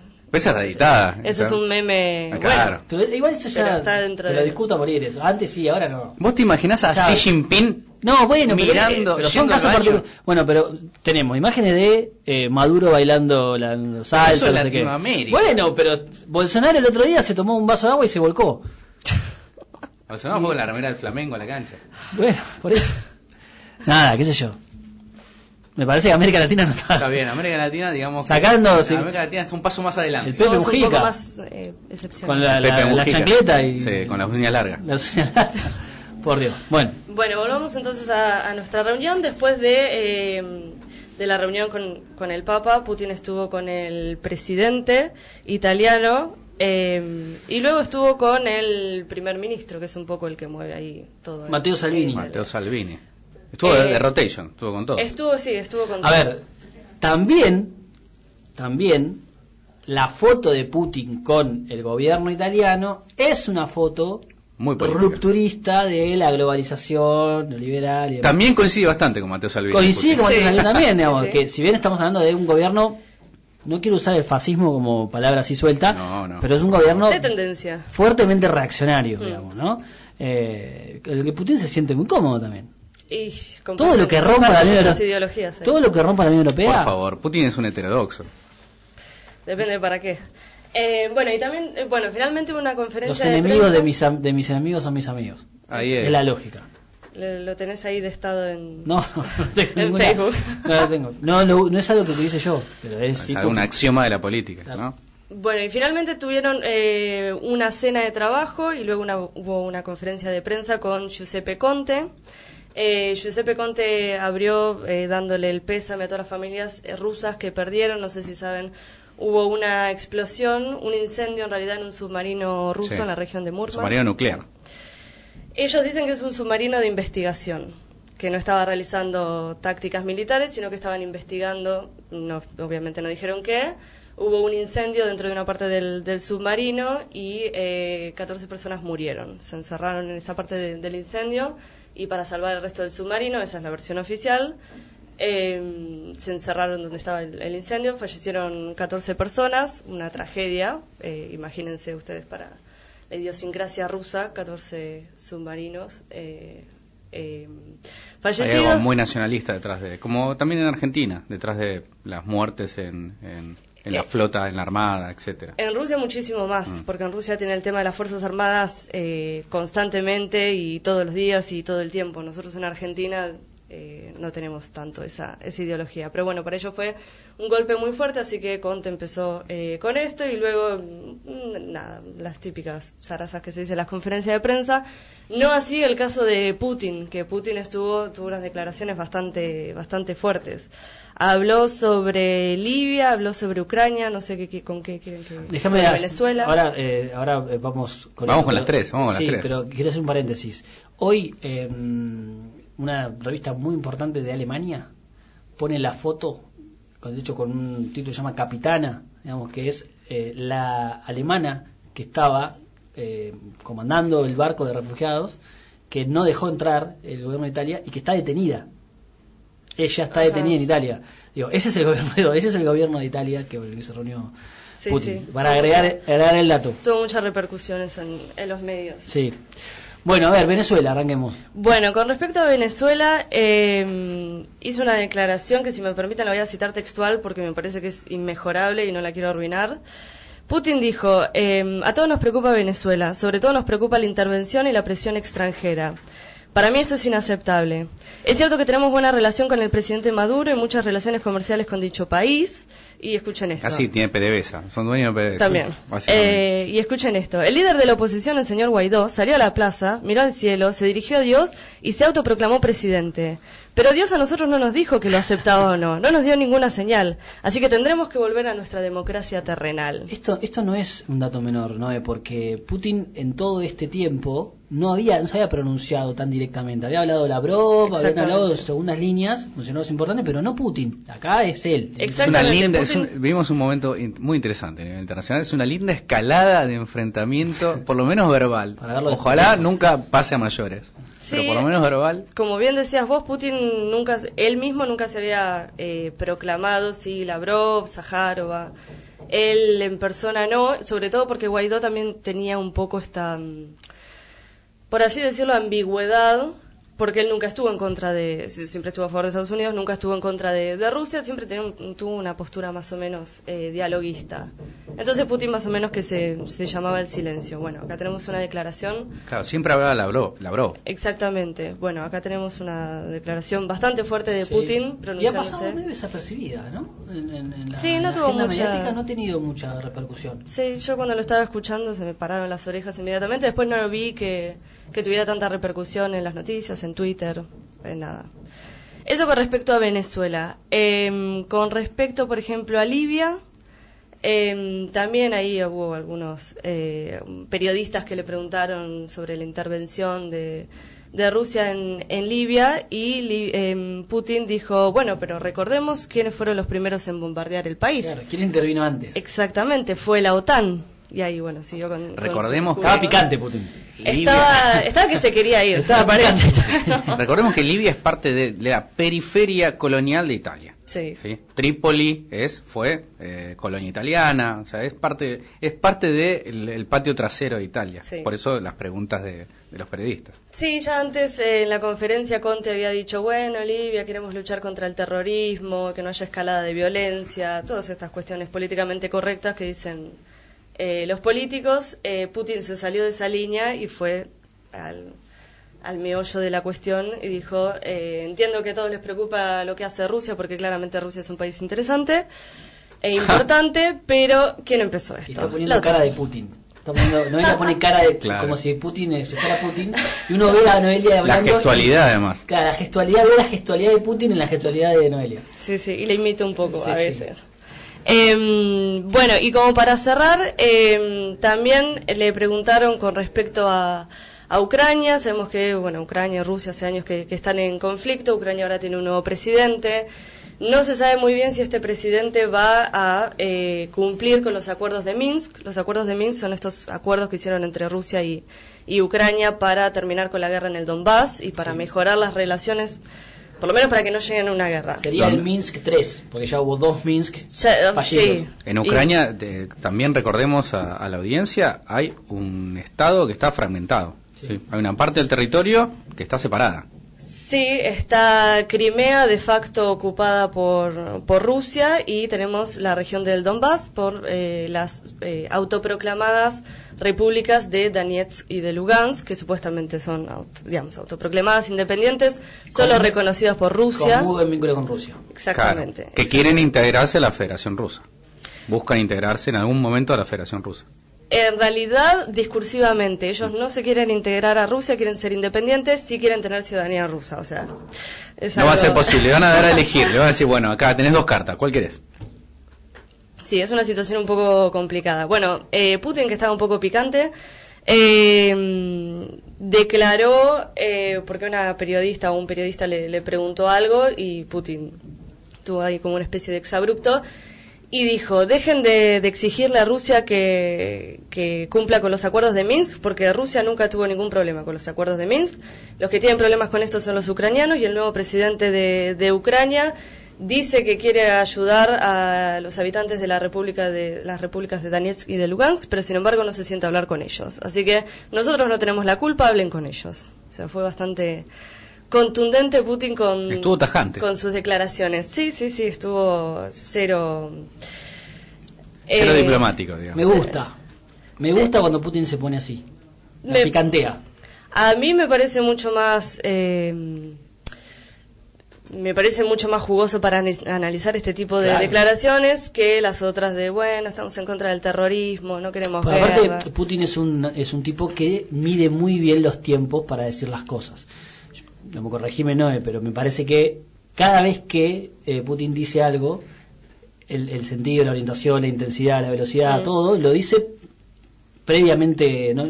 Me cuesta pensar que sea una cosa de exabrupto, así que se enojó, entonces tiró cualquiera. No, no, no Me tiene parece- pasiones, es un hombre sin pasiones. Es un hombre sin pasiones, exactamente. Eh, Pero digo, me parece que la- cuando él confronta de esa manera es porque considera que hay lo- que los tiempos indican que hay que confrontar de esa manera. O que hay algún vínculo que se rompió o hay alguna situación así.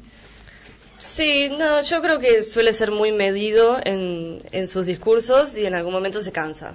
Claro. Y ahí es cuando le salta la, la térmica. Como cuando le hacen Sigue chiste de siendo una fútbol. persona, me Como parece. cuando le hacen chiste de que- fútbol, otro jefe de Estado. ¿Qué Sí, bueno. ¿Crees que es una persona?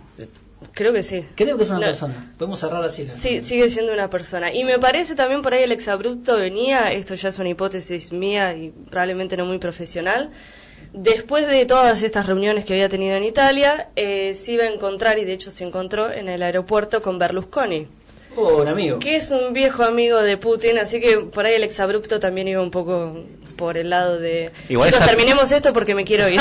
Me Está, con está igual, está igual de, de cómodo con Salvini que con Berlusconi. Sí, claramente. Y Berlusconi tiene más, más ascendencia sobre el gobierno de, de Italia de lo que pensamos. Sí, sí, sí, con Berlusconi son, son muy amigos, son muy amigos y de hecho se filtró una foto de ellos en, en el aeropuerto en donde se abrazan con, con mucho cariño. ¿Con quién se abraza efusivamente Putin? Con Berlusconi y con Be- Mohamed bin Salman. Sí, con el príncipe. el resto es bastante, bastante frío. Bastante parco, sí, Bien. pero con estos no, tiene muy Bien. buena relación. ¿Quién nos abrazaría con Berlusconi? Entre paréntesis. O sea, uno lo puede criticar políticamente, pero ¿quién no iría a comer con Berlusconi? De acá, de los que están sentados. Yo no, Eh, yo no. No me hagas. Es una experiencia, es una experiencia inigualable. De comer un asado Claro. con Berlusconi. Claramente, sí. Después, obviamente, si la cosa se pone densa, me voy. Claro, políticamente uno puede dist- distinguir, pero es una figura. Acabamos de, de perra- de arrancar de una manera impresionante. Nunca salimos del barranco, me parece. No. Arrancamos. Nos fuimos a la, al barranco. Bueno, completísimo, ¿algo más? Eh, para hoy no, pero sí estemos atentos. El 21 de julio, elecciones Sí. parlamentarias en Ucrania. Estoy con muchísima ansiedad y se la transmito a ustedes. Bien, Noelia Pérez Redaven, Nos va la, a que, la que se pone ansiosa por las elecciones en Ucrania. Esta gente... Es la única persona en Mar del Plata que está ansiosa, por, podemos decirlo, A ver, por las elecciones en Ucrania. Yo no puedo decir nada. A ver, este, este equipo de gente es un equipo raro. Somos raros. Yo también, yo estoy ansioso. El otro día me fumé toda la comisión de Moro, el diputado. No somos, gente, con, con problemas. no somos gente normal. Yo soñé que era que trabajaba para Zelensky. ¡Apa! Sí. Un Si nos está escuchando Vladimiro. presidente, el presidente Zelensky. Volodimir, por favor, acá Resumen del Sur está abierta a propuestas para El inconsciente. el inconsciente. Gracias, Noé. Gracias a ustedes. En un ratito viene S. Vega con el panorama africano.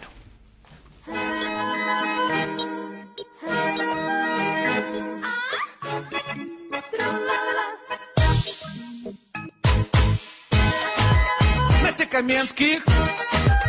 Сеньор Потап, Тру-ла-ла, сейчас вам будет тут. Ты красиво улыбалась, ходила из лимо, каждый вечер тусовалась. в дорогущем казино. Удалось пройти охрану в этот вечер наконец. Я увидел шубу на тебе. Это был пиздец. Твои 32 зуба. Зеркали как алмазы. Обжигаешь красотой, ты гламурная зараза. Может, иногда я бываю не права. Но сказала в этот вечер вот такие вот слова. Как ты не крути, но мы не пара, не пара. Такая вот у нас за пара, за пара. Как ты не крути, нам не по пути. Мы с тобой не пара, прости. Давай еще раз, Настя. Как ты не крути, но мы не пара, не пара. Вот такая вот у нас за пара, за пара. Как ты не крути, нам не по пути. Мы с тобой не пара, прости. Сеньор Потап, Я собрал нормально денег. ты собрал свои понты. Я хотел, чтобы мы свободно. Перешли с тобой на ты. Но только денег не хватило. Я понты не заценила. Ты любовь мою убила, мне кранты. Это слово не подходит для Потапа. Даже если это все сказал мой сицилийский папа. Эй, красавица, Белла, почему же перке. говорила ты мне на не нашем языке? Как ты не крути, но мы не пара, не пара. Вот такая вот у нас за пара, за пара. Как ты не крути, нам не по пути. Мы с тобой не пара, прости. Давай еще раз, Настя. Как ты не крути, но мы не пара, не пара. Вот такая вот у нас за пара, за пара. Как ты не крути, нам не по пути. Мы с тобой не пара, прости. Аккордеон!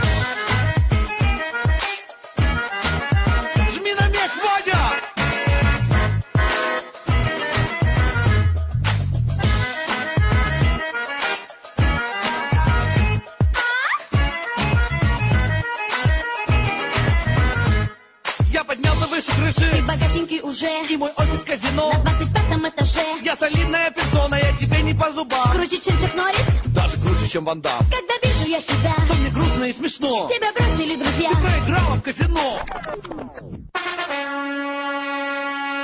Империя, империя. Щелкни пальцами, вот так вот так. Это делать очень просто, когда делает Потап. А ну-ка щелкни. Но не прощелкай. Давай еще. Протри стекло. Оп. Протри стекло. Стоп. Господин Потап, и начинается хип-хоп а, Меня вы знаете и уважаете Когда на сцене мы вы просто обожаете Так много денег и власти, любви и страсти А что покажет нам сейчас немецких Настя? Я натяну пальчиками нежно руки Свои чулки Подкрашу губы, проверю лак Духи, ну как Потап? Вау. Это танец простой, здесь не нужно стесняться. Достаточно показать свое богатство. Плечи и попа. Я королева R&B и хип-хопа Жизнь такая штука. Может всякое случиться Но не измеряй любовь условных единицах. Ты не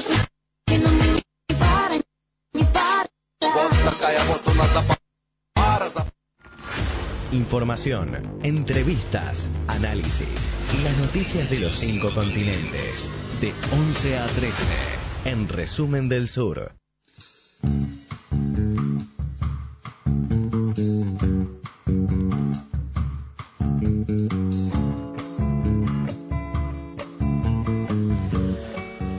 Últimos 14 minutos de programa tenemos al señor Ezequiel Vega para que nos haga un panorama sobre las cosas que están pasando en África. Ese. Bueno, se está celebrando la, en este momento la sesión número 33 de la Unión Africana en Niamey, en Níger. Níger es un país que de la zona que conocemos como África subsahariana. La agenda prácticamente está marcada por la, digamos, proyección y concreción de la zona de libre comercio, que va a estar previsto para comenzar a funcionar en julio de 2020.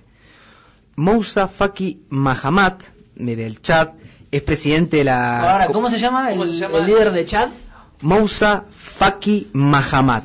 Vos sabés que quiero decir algo. Una Muy evidencia. difícil que lo recordemos. Yo creo que Ezequiel Vega, eh, que suele autoflagelarse con, este, con giladas, se sentía mal, se sentía mal, estaba pesadumbrado porque no se acordaba el nombre de este líder de Chad. Mahamad. Mohamed.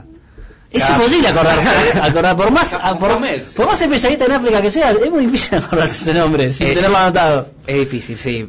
Pero cuestión que este, este hombre, este hombre que es el presidente de la Comisión de la Unión Africana en este, en, digamos, para la sesión número 33, digamos, prácticamente celebra como histórico el acuerdo que se va a celebrar con los 55 países de Unión Africana.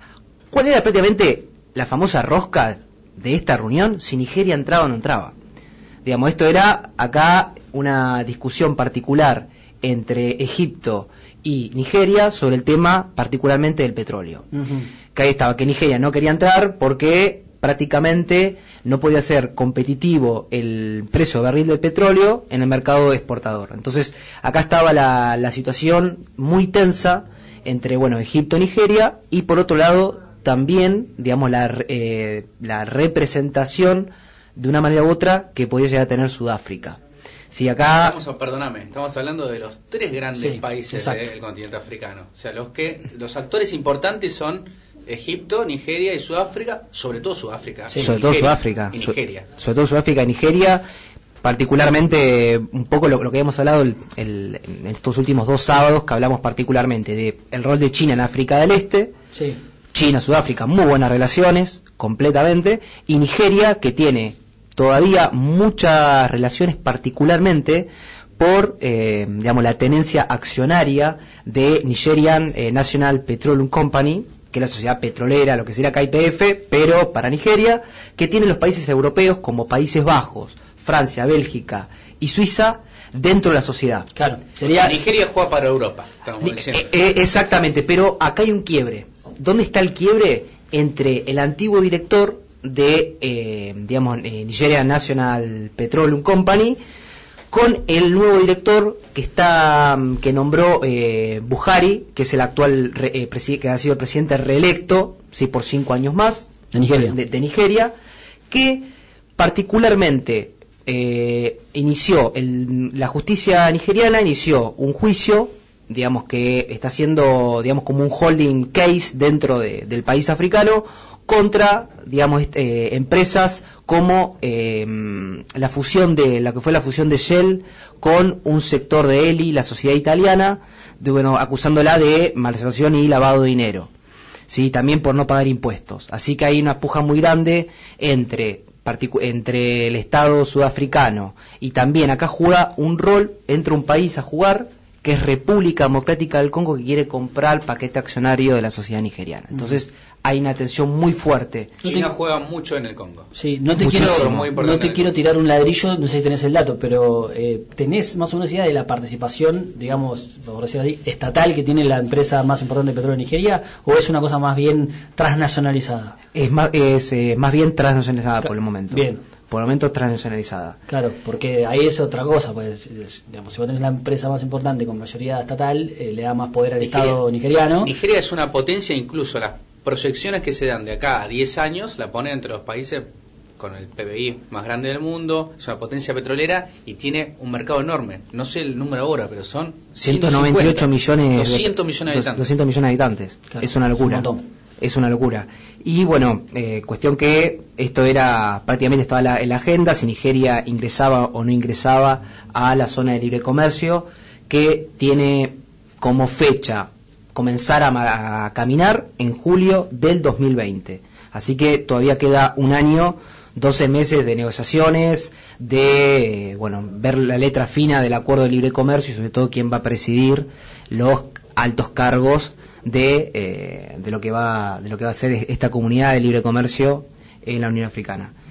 Por otro lado, Gaddafi presente para ver su sueño hecho Claro. realidad. Gaddafi, Putin y quien falta Berlusconi en, to- en- en esa la mesaza la mesaza La interna mesaza de la Unión Africana. No, lo, lo que está claro es que nosotros vamos, vamos siguiendo por ahí todo lo que pasa en África con vos, ¿no? Pero hay como cierto movimiento, a diferencia por ahí de otros momentos, hay más movimiento en África respecto de cómo se posiciona eh, en términos comerciales, económicos, hay como más estrategias comerciales que en otros momentos, o por lo menos lo estamos viendo más más seguido, ¿no? Digo, lo que la, la estrategia común en el tema del cacao que comentaste la semana pasada, ahora esta intención de avanzar en una zona de libre comercio que en términos poblacionales y en términos de, mm, densidad comercial es bastante interesante, hay que ver a quién beneficia y a quién perjudica. Eh, pero por lo menos se está viendo estrategias este, para reforzar el continente, digamos, ¿no? Eh, el sábado pasado cuando habla- hablamos de materia en materia minera y bueno en materia minera de explotación minera sobre todo hablamos también del precio del cacao y hablando de un país con fuertes características mineras es en Zimbabue hay una firma que se llama Simplast que es una firma una, una gran compañía particularmente con activos canadienses estadounidenses que digamos lleva tarea de explotación de oro y de, y de platino en el país en el, en el país africano. En el año 2018, según datos de la página oficial, solamente en un año en oro se extrajo 6, mil- 6 millones de toneladas, una cantidad enorme y sobre todo de plata. Digamos, ahí vemos donde la riqueza que tiene el continente africano y sobre todo esa cantidad de dinero que después, eh, digamos, se exporta a la materia prima y se determina de hacer la, la, la famosa eh, re- refinanciación de, digamos, del platino y del oro en países como Canadá y Estados Unidos. ¿Qué está haciendo esta empresa? Decir, bueno, no, no funciona bien la energía eléctrica, el suministro de energía eléctrica de Zimbabue. Entonces, ¿qué hacemos? invertimos en paneles solares. Pero, pero solamente para quién? Para, digamos, los, los pueblos, eh, digamos, periféricos de la explotación de oro y de platinio. Entonces esto está, haciendo una tensión entre el, entre, entre el actual oficialismo con esta empresa. Porque lo que quiere es prácticamente, digamos, eh, adueñarse particularmente de lo que es a través los- de la energía solar, de la energía solar, de los paneles solares, vender esta energía al Estado y que el Estado directamente compre eh, la, la- digamos, la, la energía Algo eléctrica. que, perdóname, si querés, algo que históricamente pasó en África, que son economías de enclave. Esto es claramente un enclave. No importa darle eh, electricidad a toda la población. Importa que si lo que se produce tenga sí eh, la infraestructura suficiente como para ¿sí? eh, ser eh, producido eficientemente y ser exportado. Es una Sí. economía en clave. Pensemos que solamente tres países son los que tienen una industria nacional realmente, digamos, desarrollada, que lo bueno en su momento lo fue Libia, ahora hoy en día lo es Egipto, en una materia, de una manera u otra Túnez, Marruecos, o sea, todo lo que es los países de la Liga Árabe. donde hubo, digamos, un actor político que eh, nacionalista que encabezó el proceso de industrialización, que fueron las Fuerzas Armadas, el, panavari, el panavari- arabismo, Arabismo, panarabismo. sí, de la década del 70 y las Fuerzas Armadas encabezando un proyecto de industrialización. Por eso cuando bueno vemos que ciertos medios acusan a, a Gaddafi, a Buteflika de dictadores particularmente, lo acusan de No fue, dictadores. igual. Claro, bueno, pero ahí está. El, debate. el tema, el tema es quién señala el dedo y quién te acusa de dictador. Digamos, si te acusa. La doble vara es otra cosa. Vol- volviendo al tema de la doble vara, digamos, a, digamos lo, lo acusan particularmente Pero por, por el dictadores hecho- desarrollistas, industrialistas. industrialistas, exacto, que han tenido igualmente acuerdos Lo desarrollista con- no te quita lo autoritario. Claro. Claro, pero ahí está, los, igualmente tuvo acuerdos comerciales con la Unión Europea, con Estados Unidos, con, Perdón. con Canadá. Gaddafi fue el principal aliado de los países de Occidente durante toda la década del 90. Muy amigo de Berlusconi también. Amigo de Berlusconi, amigo de Sarkozy, amigo de... de- Sí. O sea, después no le sirvió más. Cuando, se cuando se vestía extravagantemente, no cuando se vestía de fajina, cuando se empezó, uno ve la trayectoria de Gaddafi en la vestimenta.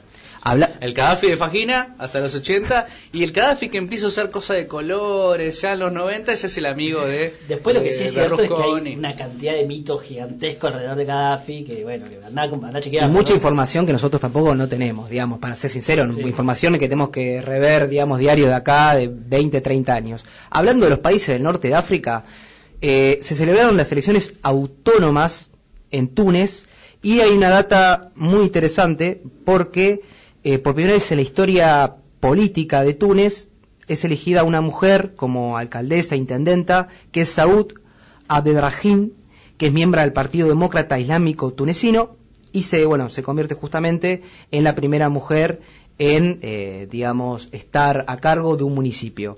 Este Partido Demócrata Islámico Tunecino es la principal fuerza del país luego de la primavera árabe del año 2011.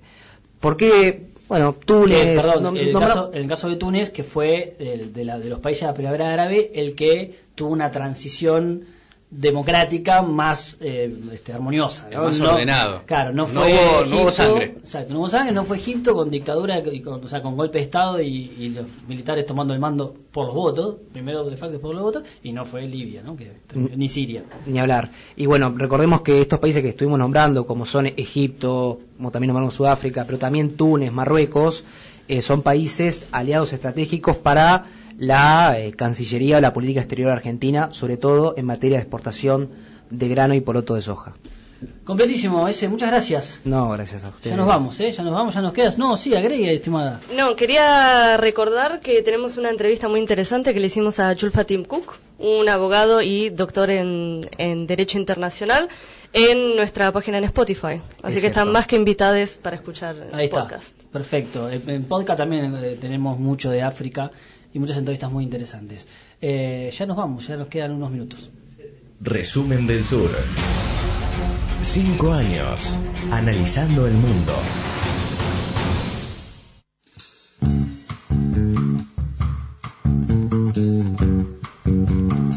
Volvemos para despedirnos porque ya nos quedan tan solo dos minutos. Les decimos, les recomendamos que mañana, pasado, eh, eh, chequen la cuenta de Spotify de Resumen del Sur y por supuesto tienen la posibilidad de escuchar el programa, si no lo escucharon, y si no, escuchar algunas de las columnas que, que hicimos y las entrevistas, por supuesto, que hacemos en Resumen del Sur en el día de hoy. Alejo Reclusa, ¿será hasta la semana que viene? Hasta la semana que viene. Noelia Pérez Regavé, muchas gracias. Gracias a ustedes, buen fin de semana. Ese Hasta la semana que viene y tenemos, la tiró, en Camerún continúa el conflicto sesionista desde fines del 2016. La Así semana que... viene vamos a hablar de Camerún. De. Homenaje a Omar Bishi- Omar Bishik que Y a Roger nos ve- Milla. Y a Roger Milla.